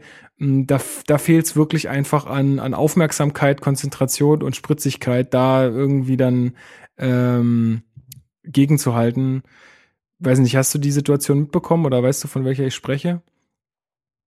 Wo dann der Ball irgendwie nee, von außen, so ganz, von außen aufs Tor geht, auch relativ gefährlich. Also da, ähm, da, da wollte ich schon sagen, Jahrstein muss da auch halten. Ähm, ja, das war, fand ich für mich Wann bezeichnet. Soll das gewesen sein? So circa 68. Minute ungefähr, muss man, also war das ungefähr. Hm. Naja, auf jeden nee, Fall kommt. Ist jetzt gar nicht mehr so präsent gerade irgendwie. Okay, man macht ja nichts. Aber äh, wer das nochmal nachgucken will, kann das, kann sich das ja mal raussuchen, wenn er die Möglichkeit dazu hat. Äh, 74. Minute kommt dann äh, Arne Meyer für Lustenberger Und damit begann das Spiel eigentlich so ein bisschen zu kippen, find, fand ich, zu härter Seite. Äh, zumindest in dieser, in diesen, in diesen Minuten, denn gleich, Absolut. Ja, gleich danach äh, wird ein, also geht Meier auch äh, in den Strafraum und das ist auch so, was ich so ein bisschen angeteasert hatte schon am Anfang des Podcasts, dass sowas hätte ein Lustenberger niemals gemacht. Äh, der wäre nie ja, bis ja. dahin gegangen und hätte da den Doppelpass gespielt und wäre dann in den Strafraum gegangen. Ähm, spielt, glaube ich, einen Doppelpass mit, äh, pff, war es Plattenhardt? Weiß ich gar nicht genau. Oder Kalu. Auf jeden Fall ähm, geht er in den Strafraum, ist dann schon an der Torauslinie und wird dann von ähm, Schuster, glaube ich, ist es, äh, im Gesicht getroffen mit dem Arm. Und äh, ja, der Elfmeterpfiff äh, war klar. Ist das nicht gelb eigentlich, sowas? Keine Ahnung. Stark hätte doch eigentlich auch mit Gelb-Rot vom Platz fliegen müssen nach dem Elfmeter. Ich check das auch nicht so ganz. Also, äh, wann du da jetzt bei Elfmetern gelb und wann nicht gelb gibst. Ich check's nicht so ganz, aber ja, du hast natürlich recht. Vor allen Dingen Arm im Gesicht, meine ich. Ja, das, äh, ja, ja, ja, eigentlich schon. Ich, ich weiß es nicht genau. Aber Syjünschu hätte auch schon gelb-rot sehen müssen in dem Spiel, hat er auch nicht gesehen. Ich fand Guido Winkmann jetzt auch nicht sonderlich gut, aber ja, ähm, müssen jetzt immer auf Schiedsrichter rumhauen, das hört sich dann auch weinerlich an. Ja, ja das stimmt. ähm, ähm, letztendlich ist der Schiedsrichter nicht an unserer Leistung schuld. Aber ja, wie gesagt, mit Meier wurde das Spiel sehr viel besser. Er ist halt, er ist halt dieser Impulsgeber aus dem Mittelfeld, den wir mit Schäbrett und Lustenberger halt überhaupt nicht haben. Und da ist er, glaube ich, etwa jemand, der uns langfristig extrem weiterhelfen kann. Also fand ihn ja schon gegen Luhansk echt gut, wobei er da einige Fehlpässe hatte, wo die schon haarsträubend waren. Einmal holt er sich auch gelb ab, weil er die Situation selbst in einem Foul dann klären muss. Aber jetzt ja auch gegen Freiburg, so einen Sechser haben wir nicht im Kader. Also es ist schon eine neue Waffe, die wir da plötzlich haben. Ja. Äh, Kalufa schießt den Elfmeter dann, leider. Äh, er sagt dann nach dem Spiel, er hätte Ich war mir noch nie so sicher, ja, dass ein auch. Elfmeter verschossen wird. Ich auch. Ich, ich wusste es. Es fasst, es fasst die gesamte Situation von Hertha so zusammen. Ja, ja. Das, das ist allerdings wahr. Er hat dann auch gesagt, er hat einfach zu doll geschossen. Der Rasen war irgendwie wohl zu nass, hat er gesagt. Es hat wohl auch noch ziemlich doll geregnet, äh, kurz vor Spielbeginn. Gut, alles letztendlich Entschuldigung. Es war halt einfach daneben irgendwie, passiert auch einem Kalu mal, aber ich, ja, ich hatte es auch irgendwie, Morin. Ähm, aber er sollte ja dann äh, relativ schnell seine zweite Chance bekommen. Denn in der 79. Minute wird Selke gefoult. Ähm, erst wird das Spiel weiterlaufen gelassen und dann gibt's, äh, also dann sagt Winkmann, Moment, Moment, wartet mal kurz, er hält sich den äh, die Hand ans Ohr und äh, pfeift dann und sagt Videobeweis und gibt den Elfmeter, was auch nach Ansicht der Videobilder auch zu Recht war für meine Verhältnisse. Also Selke wird klar unten am Fuß getroffen. Okay, der stirbt da wieder tausend Tode, ist klar. Aber ähm, letztendlich war es ein klarer Elfmeter und ähm, ja. Wie, wie hast du das gesehen, ja. dass er sich wieder den Ball nimmt? Ja, wie, wie Dade gesagt hat, der Mann hat Eier. So. Also das musste dem ja mal lassen. Zumal ja Kalu eigentlich ja auch ein, also in der Liga hatte er vor dem ersten Elfmeter ja noch kein Elber verschossen. Da mhm. waren ja fünf von fünf drin. So, der ist da ja eiskalt eigentlich. Ich erinnere mich auch noch irgendwie 90. Minute gegen Wolfsburg, wo er das 3-2 damals geschossen hat. Da muss er auch erstmal antreten, so. Ähm, ja, und da tritt er an und dann macht er rein. Man muss sagen, ja, er verlädt Schwolo, kann man sagen. Aber wenn Schwolo in der Ecke ist, dann hat er den. Ja, also der war, schon, der war schon arg locker geschossen, aber gut, äh, der Schütze ist immer im Recht. Äh, dementsprechend, ja, kann man fast nur Respekt zollen, weil da nochmal anzutreten, da musste echt äh, Nerven aus Stahl haben. Ein paar andere haben dann gesagt, na ja, das ist irgendwie auch, äh, also es zeigt irgendwie so ein bisschen Charakter der Mannschaft, dass er den dann schießen muss. Aber letztendlich, wenn ich, wenn alle anderen wissen, wie gut er eigentlich Elfmeter schießt und wenn alle anderen und Weiser hat er auch nach dem Spiel gesagt, so er war sich auch sicher, dass der nächste drin ist, weil zwei schießt, verschießt er nicht. Wenn alle wissen, wie gut der Elfmeter schießt, dann warum dann also dann will ich nicht der sein, der den nächsten verschießt, ganz ehrlich.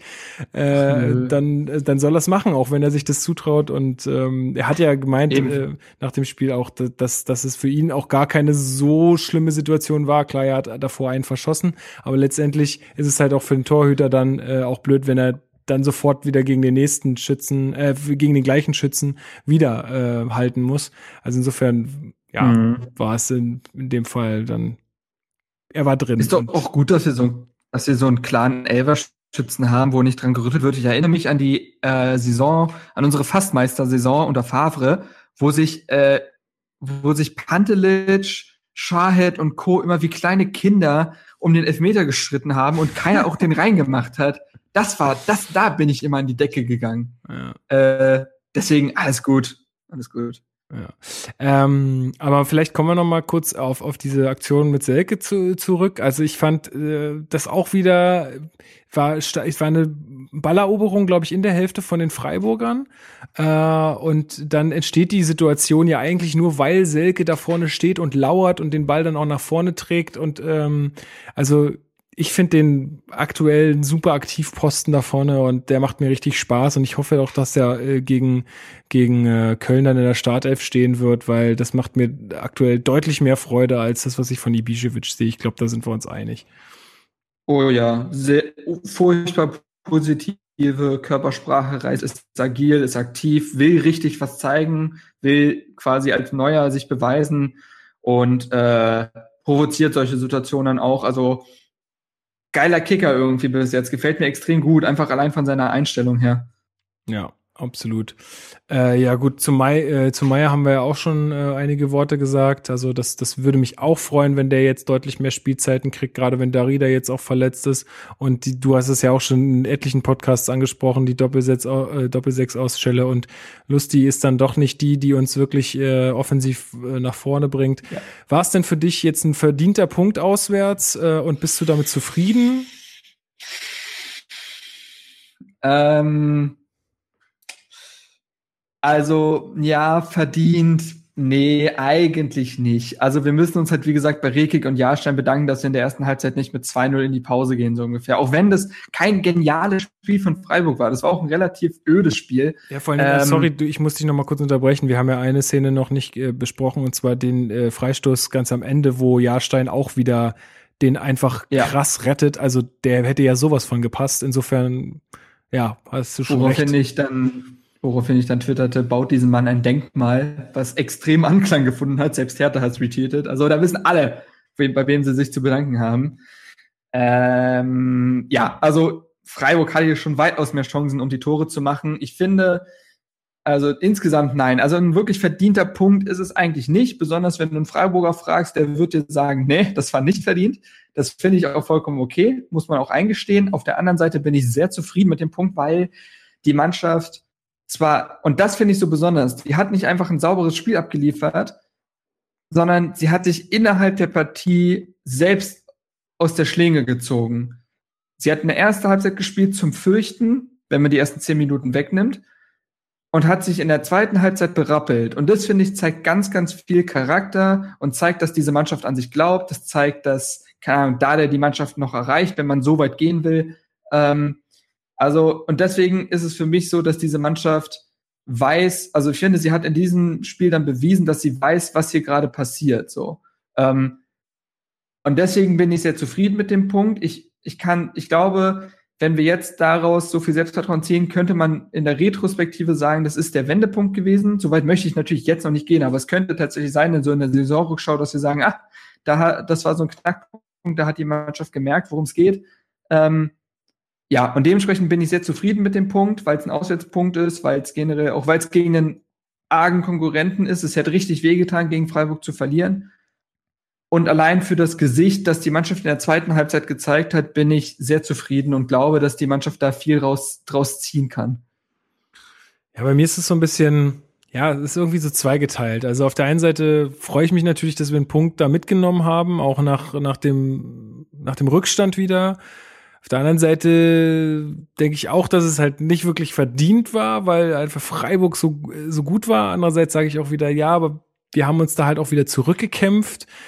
Aber trotzdem bin ich insgesamt mit der spielerischen Leistung, und ich glaube, da sind wir uns aber auch alle einig, äh, einfach nicht zufrieden aktuell. Ich kann aktuell Nein, nicht damit leben, wie Hertha spielt, wie sie teilweise in Aktion gehen. Haben wir jetzt alles besprochen das, damit bin ich nicht zufrieden und da muss ich auch was tun. Ähm, Aber ich glaube, dass, äh, dass dieser Punkt äh, in Freiburg auch für die Jungs relativ wichtig war, dass sie da wenigstens was mitnehmen. Ähm, weil was nützt dir am Ende, wenn du ein gutes Spiel machst und dann durch einen Elfmeter vielleicht 1-0 verlierst, dann hast du auch nichts gewonnen. Ich glaube, ein Punkt ist da schon sehr viel wert. Äh, und gerade nach, nach so einem blöden Rückstand wieder. Und ich glaube auch, dass, dass das, ähm, das hattest du, glaube ich, auch gesagt oder auch geschrieben, dass, dass das wieder so ein Offenbarungseid war, jetzt halt einfach auch für, für Ibišević, dass man jetzt einfach sagen muss, ey, wenn Selke bei 100 Prozent ist, dann ist der Mann gesetzt. Also sonst äh, ja. in der aktuellen Situation.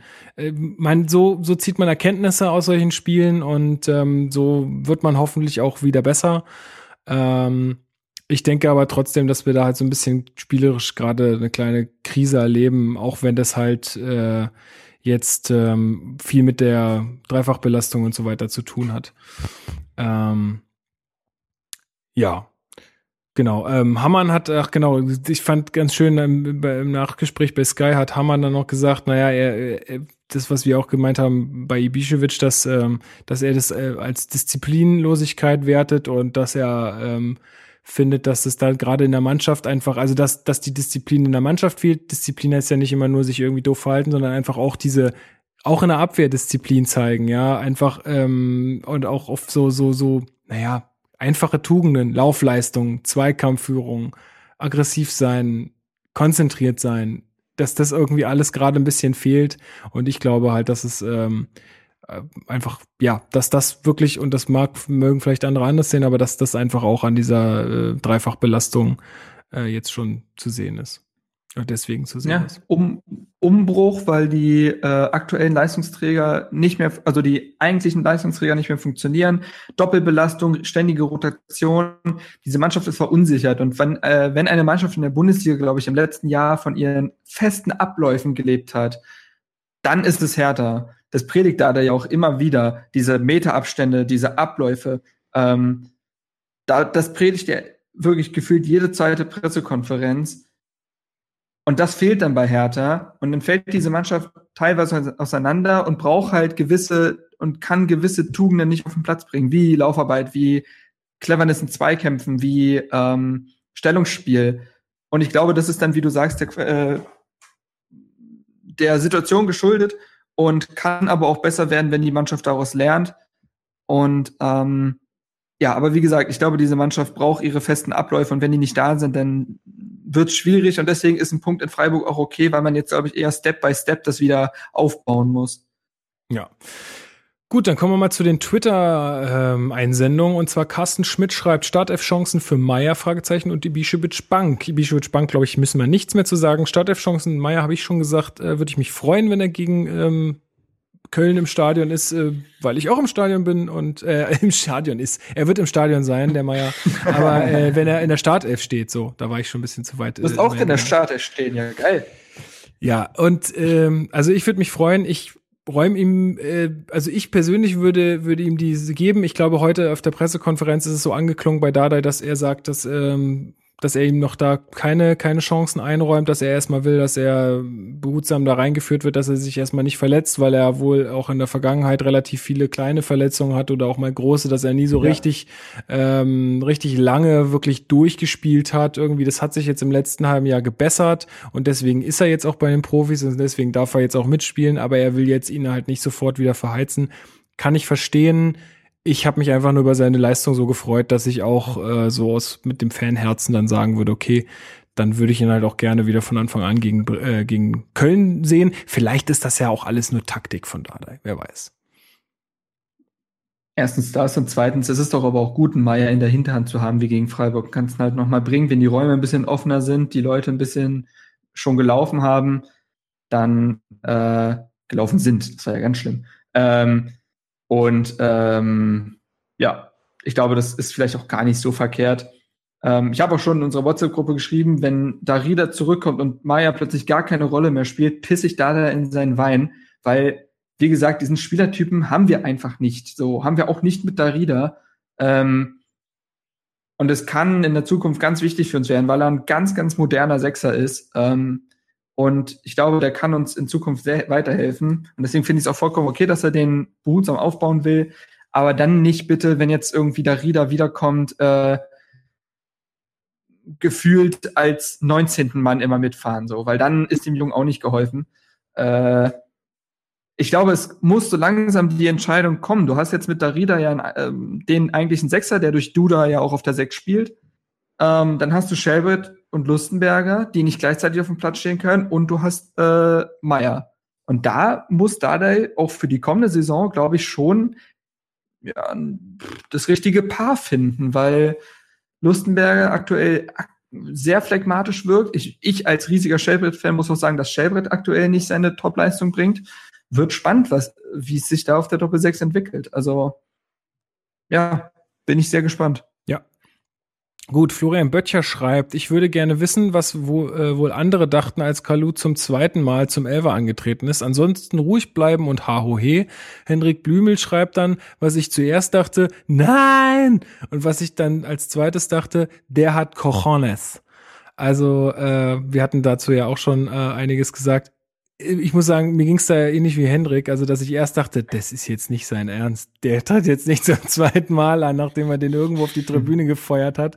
Aber äh, ich konnte auch hingucken, weil, und ehrlich gesagt, ich habe mich noch nie so wenig über ein Tor gefreut. Also wirklich, ich saß einfach auf der Couch und dachte, das gibt's jetzt nicht. Dann macht er den rein, dachte ich, der hat so, also der hat irgendwie, hat er Eier, aber andererseits, oh, ey, das, wenn das jetzt auch daneben gegangen wäre, glaube, dann hätte man den Jungs nicht mehr helfen können. Ähm, ja, haben wir aber ausgeführt, denke ich. Ähm, Boost Carl Ray schreibt, ähm, nächste Woche wird entscheidend, Köln und Hamburg müssen zwei Siege her. Was sagst du dazu? Ich habe den ersten Teil schon bekommen, es müssen zwei Siege her. Und was hat er davor gesagt? Nächste Woche wird entscheidend, äh, Köln und Hamburg müssen zwei Siege her. Ah, okay. Ähm, ja, Punkt. Also im Pokal gegen schwächende Kölner solltest du weiterkommen. Andererseits, so ein angeschossenes Reh ist ja immer sehr gefährlich. Das weiß man ja. Jetzt kommt ja auch noch der berühmte, berühmte Manager-Effekt hinzu, ja, nachdem genau. jetzt Schmatke und Köln sich getrennt haben. Oh, ob das nicht schon äh, deutlich, wie Max in unserer Gruppe geschrieben hat. Weiß ich nicht. Hm? Ja, ich habe ich hab das gelesen, aber ich, ja, pff, ich weiß, oh, ich will jetzt auch gar nicht über Köln reden, ehrlich gesagt, aber ich, ich finde das echt irgendwie, ich weiß nicht, ob sie sich damit jetzt so einen Gefallen getan haben. Ich bin auch da einfach zu wenig drin. Aber ich glaube nicht, dass das jetzt äh, eine Auswirkung auf das Spiel hat äh, am Mittwoch. Kann ich ja, mir nicht vorstellen. Also du hast aber auch schon deutlich. Oh, jetzt ist die Verbindung gerade ganz schlecht, Marc. Na, aber Marc, du hast schon deutlich Gemeinschaft. Oh, Hörst du mich? Hallo? Ja, ja, ich, ich höre dich. Ähm, ist nur gerade irgendjemand äh, macht gerade den ähm, Stream wieder neben dir an im Zimmer. Ähm, vielleicht probierst du es nochmal. Ja, ich probiere es sehr gerne nochmal. Also, wie Max in unserer Gruppe ja auch schon schrieb, ähm, hast du auch deutlich bei Köln gemerkt, dass sie gegen den Manager spielen. okay, den muss ich noch bringen. Ich wollte Max die Credits geben. Also ja, nein, gegen Köln, Pokal, zweite Runde sollte man weiterkommen hoffe ich sehr, kann auch ein Motivationsschub für uns sein, äh, zumal für Hertha ja eher das Ziel sein muss, das Finale zu Hause zu spielen. Und ja, gegen den Tabellen 16. HSV zu Hause, wir sind sehr gut zu Hause gegen den HSV, müssen wir gewinnen. Gar keine Frage. Also wirklich, da gibt's jetzt kein Wenn und Aber, müssen wir gewinnen, wegen der Tabellenkonstellation, wegen des eigentlich schwachen Gegners ja, wie er sagt, also da gibt's entscheidende Woche und äh, da müssen zwei Siege her. Da würde ich, das würde ich echt unterschreiben. Ja, ich, mein Unentschieden wird es nicht geben gegen Köln. Äh, insofern Sieg äh, und gegen Hamburg sind wir eigentlich bisher ja immer ganz gut gewesen und gerade jetzt auch zu Hause, ähm, ja, wie er sagt. So, 125 Paul äh, schreibt, das war unfassbar wichtig. Köln wird eine Standortbestimmung, endlich wieder Optimismus. Hau he. Also da teilt jemand deine, ähm, deine, ja, deine Freude auch über den Punkt irgendwie.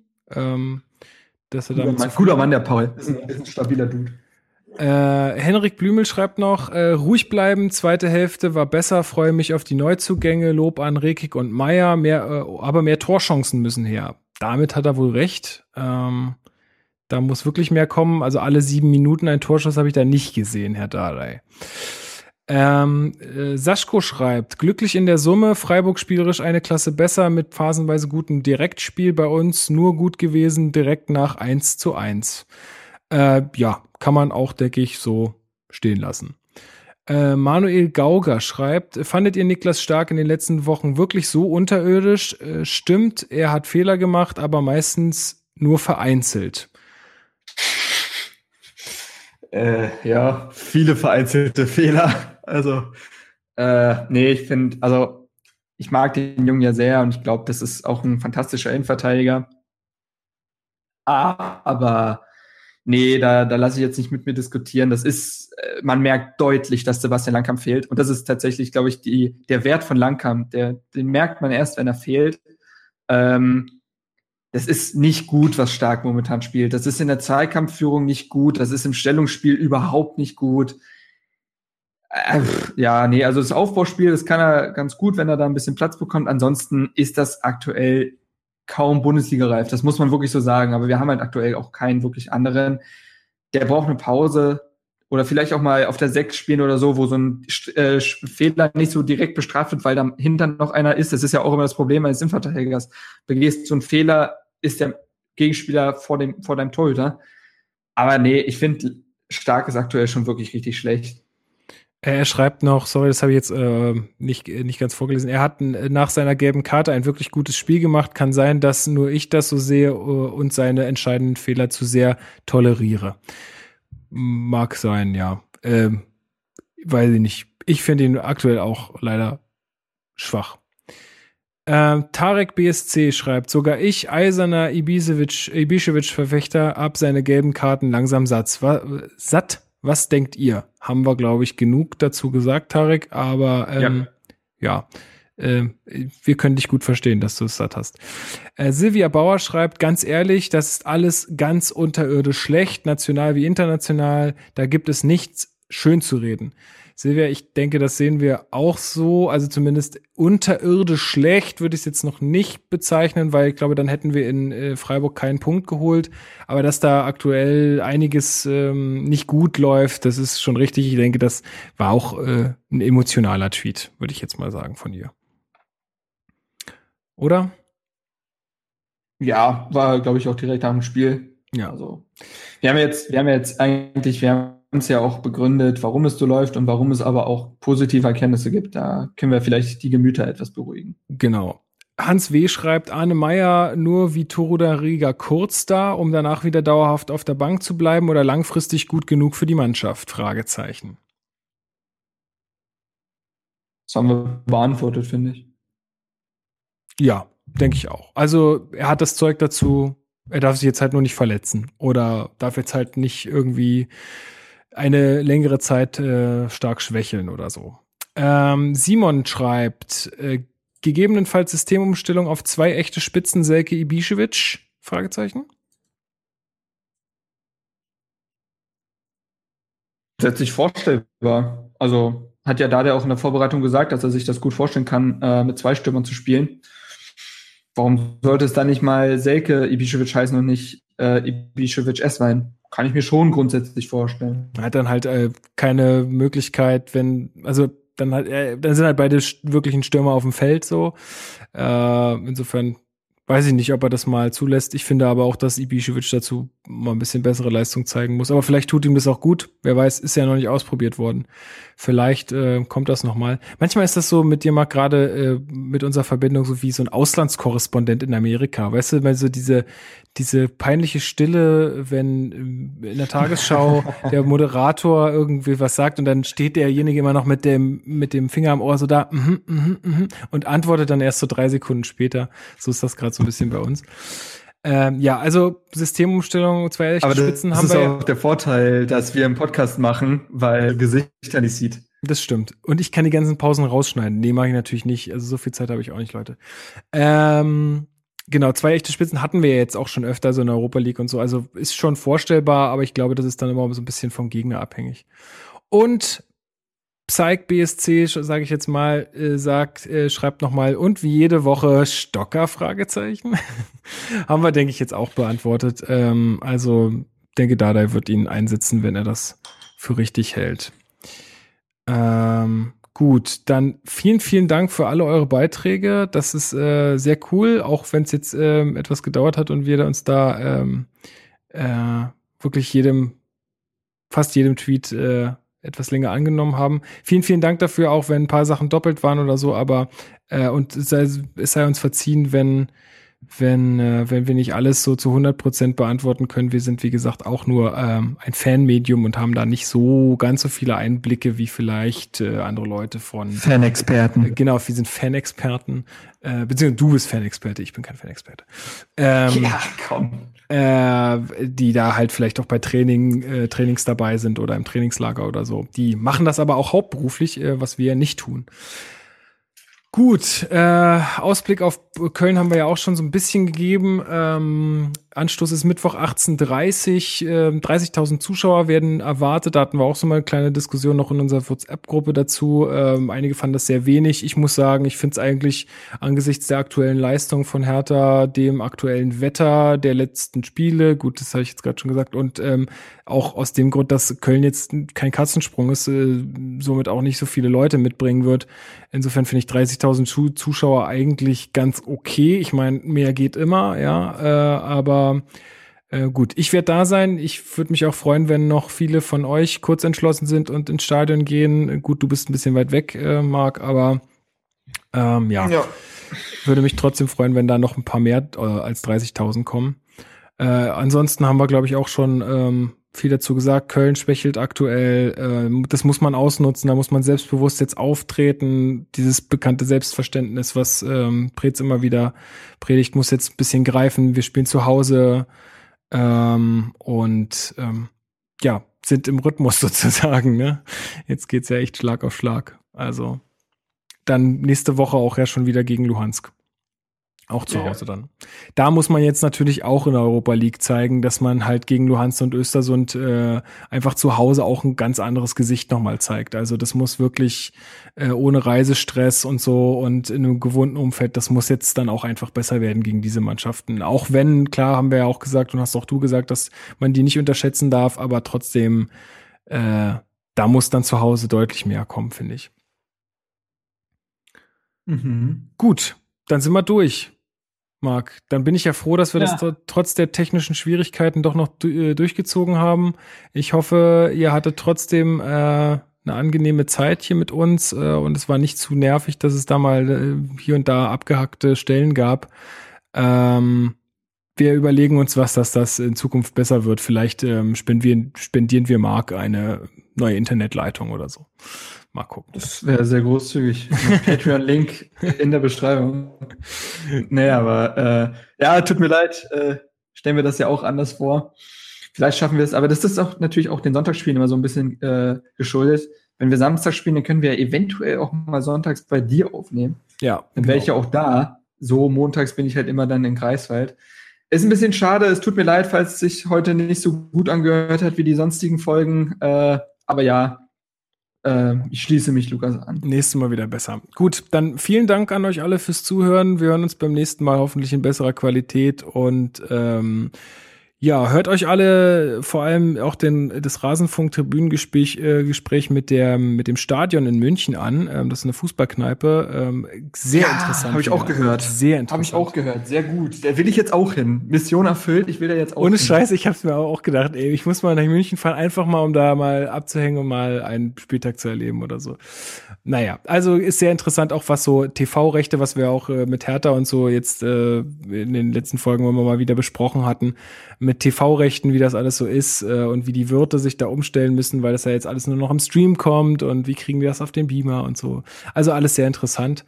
Ähm, ja, genau. Und wir hören uns dann, ähm, ja, nach den, also vermutlich nach den nächsten zwei Spielen, also, nee, nach den, doch nach den nächsten zwei Spielen gegen Köln und Hamburg wieder, wenn alles klappt. Ich hoffe, ja, ihr seid da wirst du mich dann aber nicht in der Sendung haben können. Warum bist du im Urlaub? Nee, aber meine Freundin ist dann in Berlin. Und Ach so. dann, äh, ja. Und die geht dann vor oder was? Kann ich nicht nachvollziehen. Nein, natürlich. Aber ich werde mit meiner Freundin äh, gegen Hamburg im Stadion sein. Das wird ihr erstes Mal in einem Fußballstadion sein. Da bin ich ja sehr gespannt. Also Hertha, reißt euch zusammen, zeigt mal ein bisschen Spektakel hier. Hättet ihr einen Fan mehr vielleicht? Nee. Gut. Meine Freundin ist die, die nach 60 Minuten gegen Hansa Rostock festgestellt hat, ach Hertha sind gar nicht die Roten. Ah. Also, okay. Gut, das meine Freundin Gott sei Dank ein bisschen bewanderter. Aber gut, wir driften jetzt hier ins Persönliche. Also macht's gut allersamt, allerseits und wir hören uns äh, allersamt. Allersamt und äh, wir hören uns in einer Woche wieder. Bis denn. Das solltest du jetzt jedes Mal sagen. Tschüss. Ciao. An dem schönen Strand der Spree, dort spielt Hertha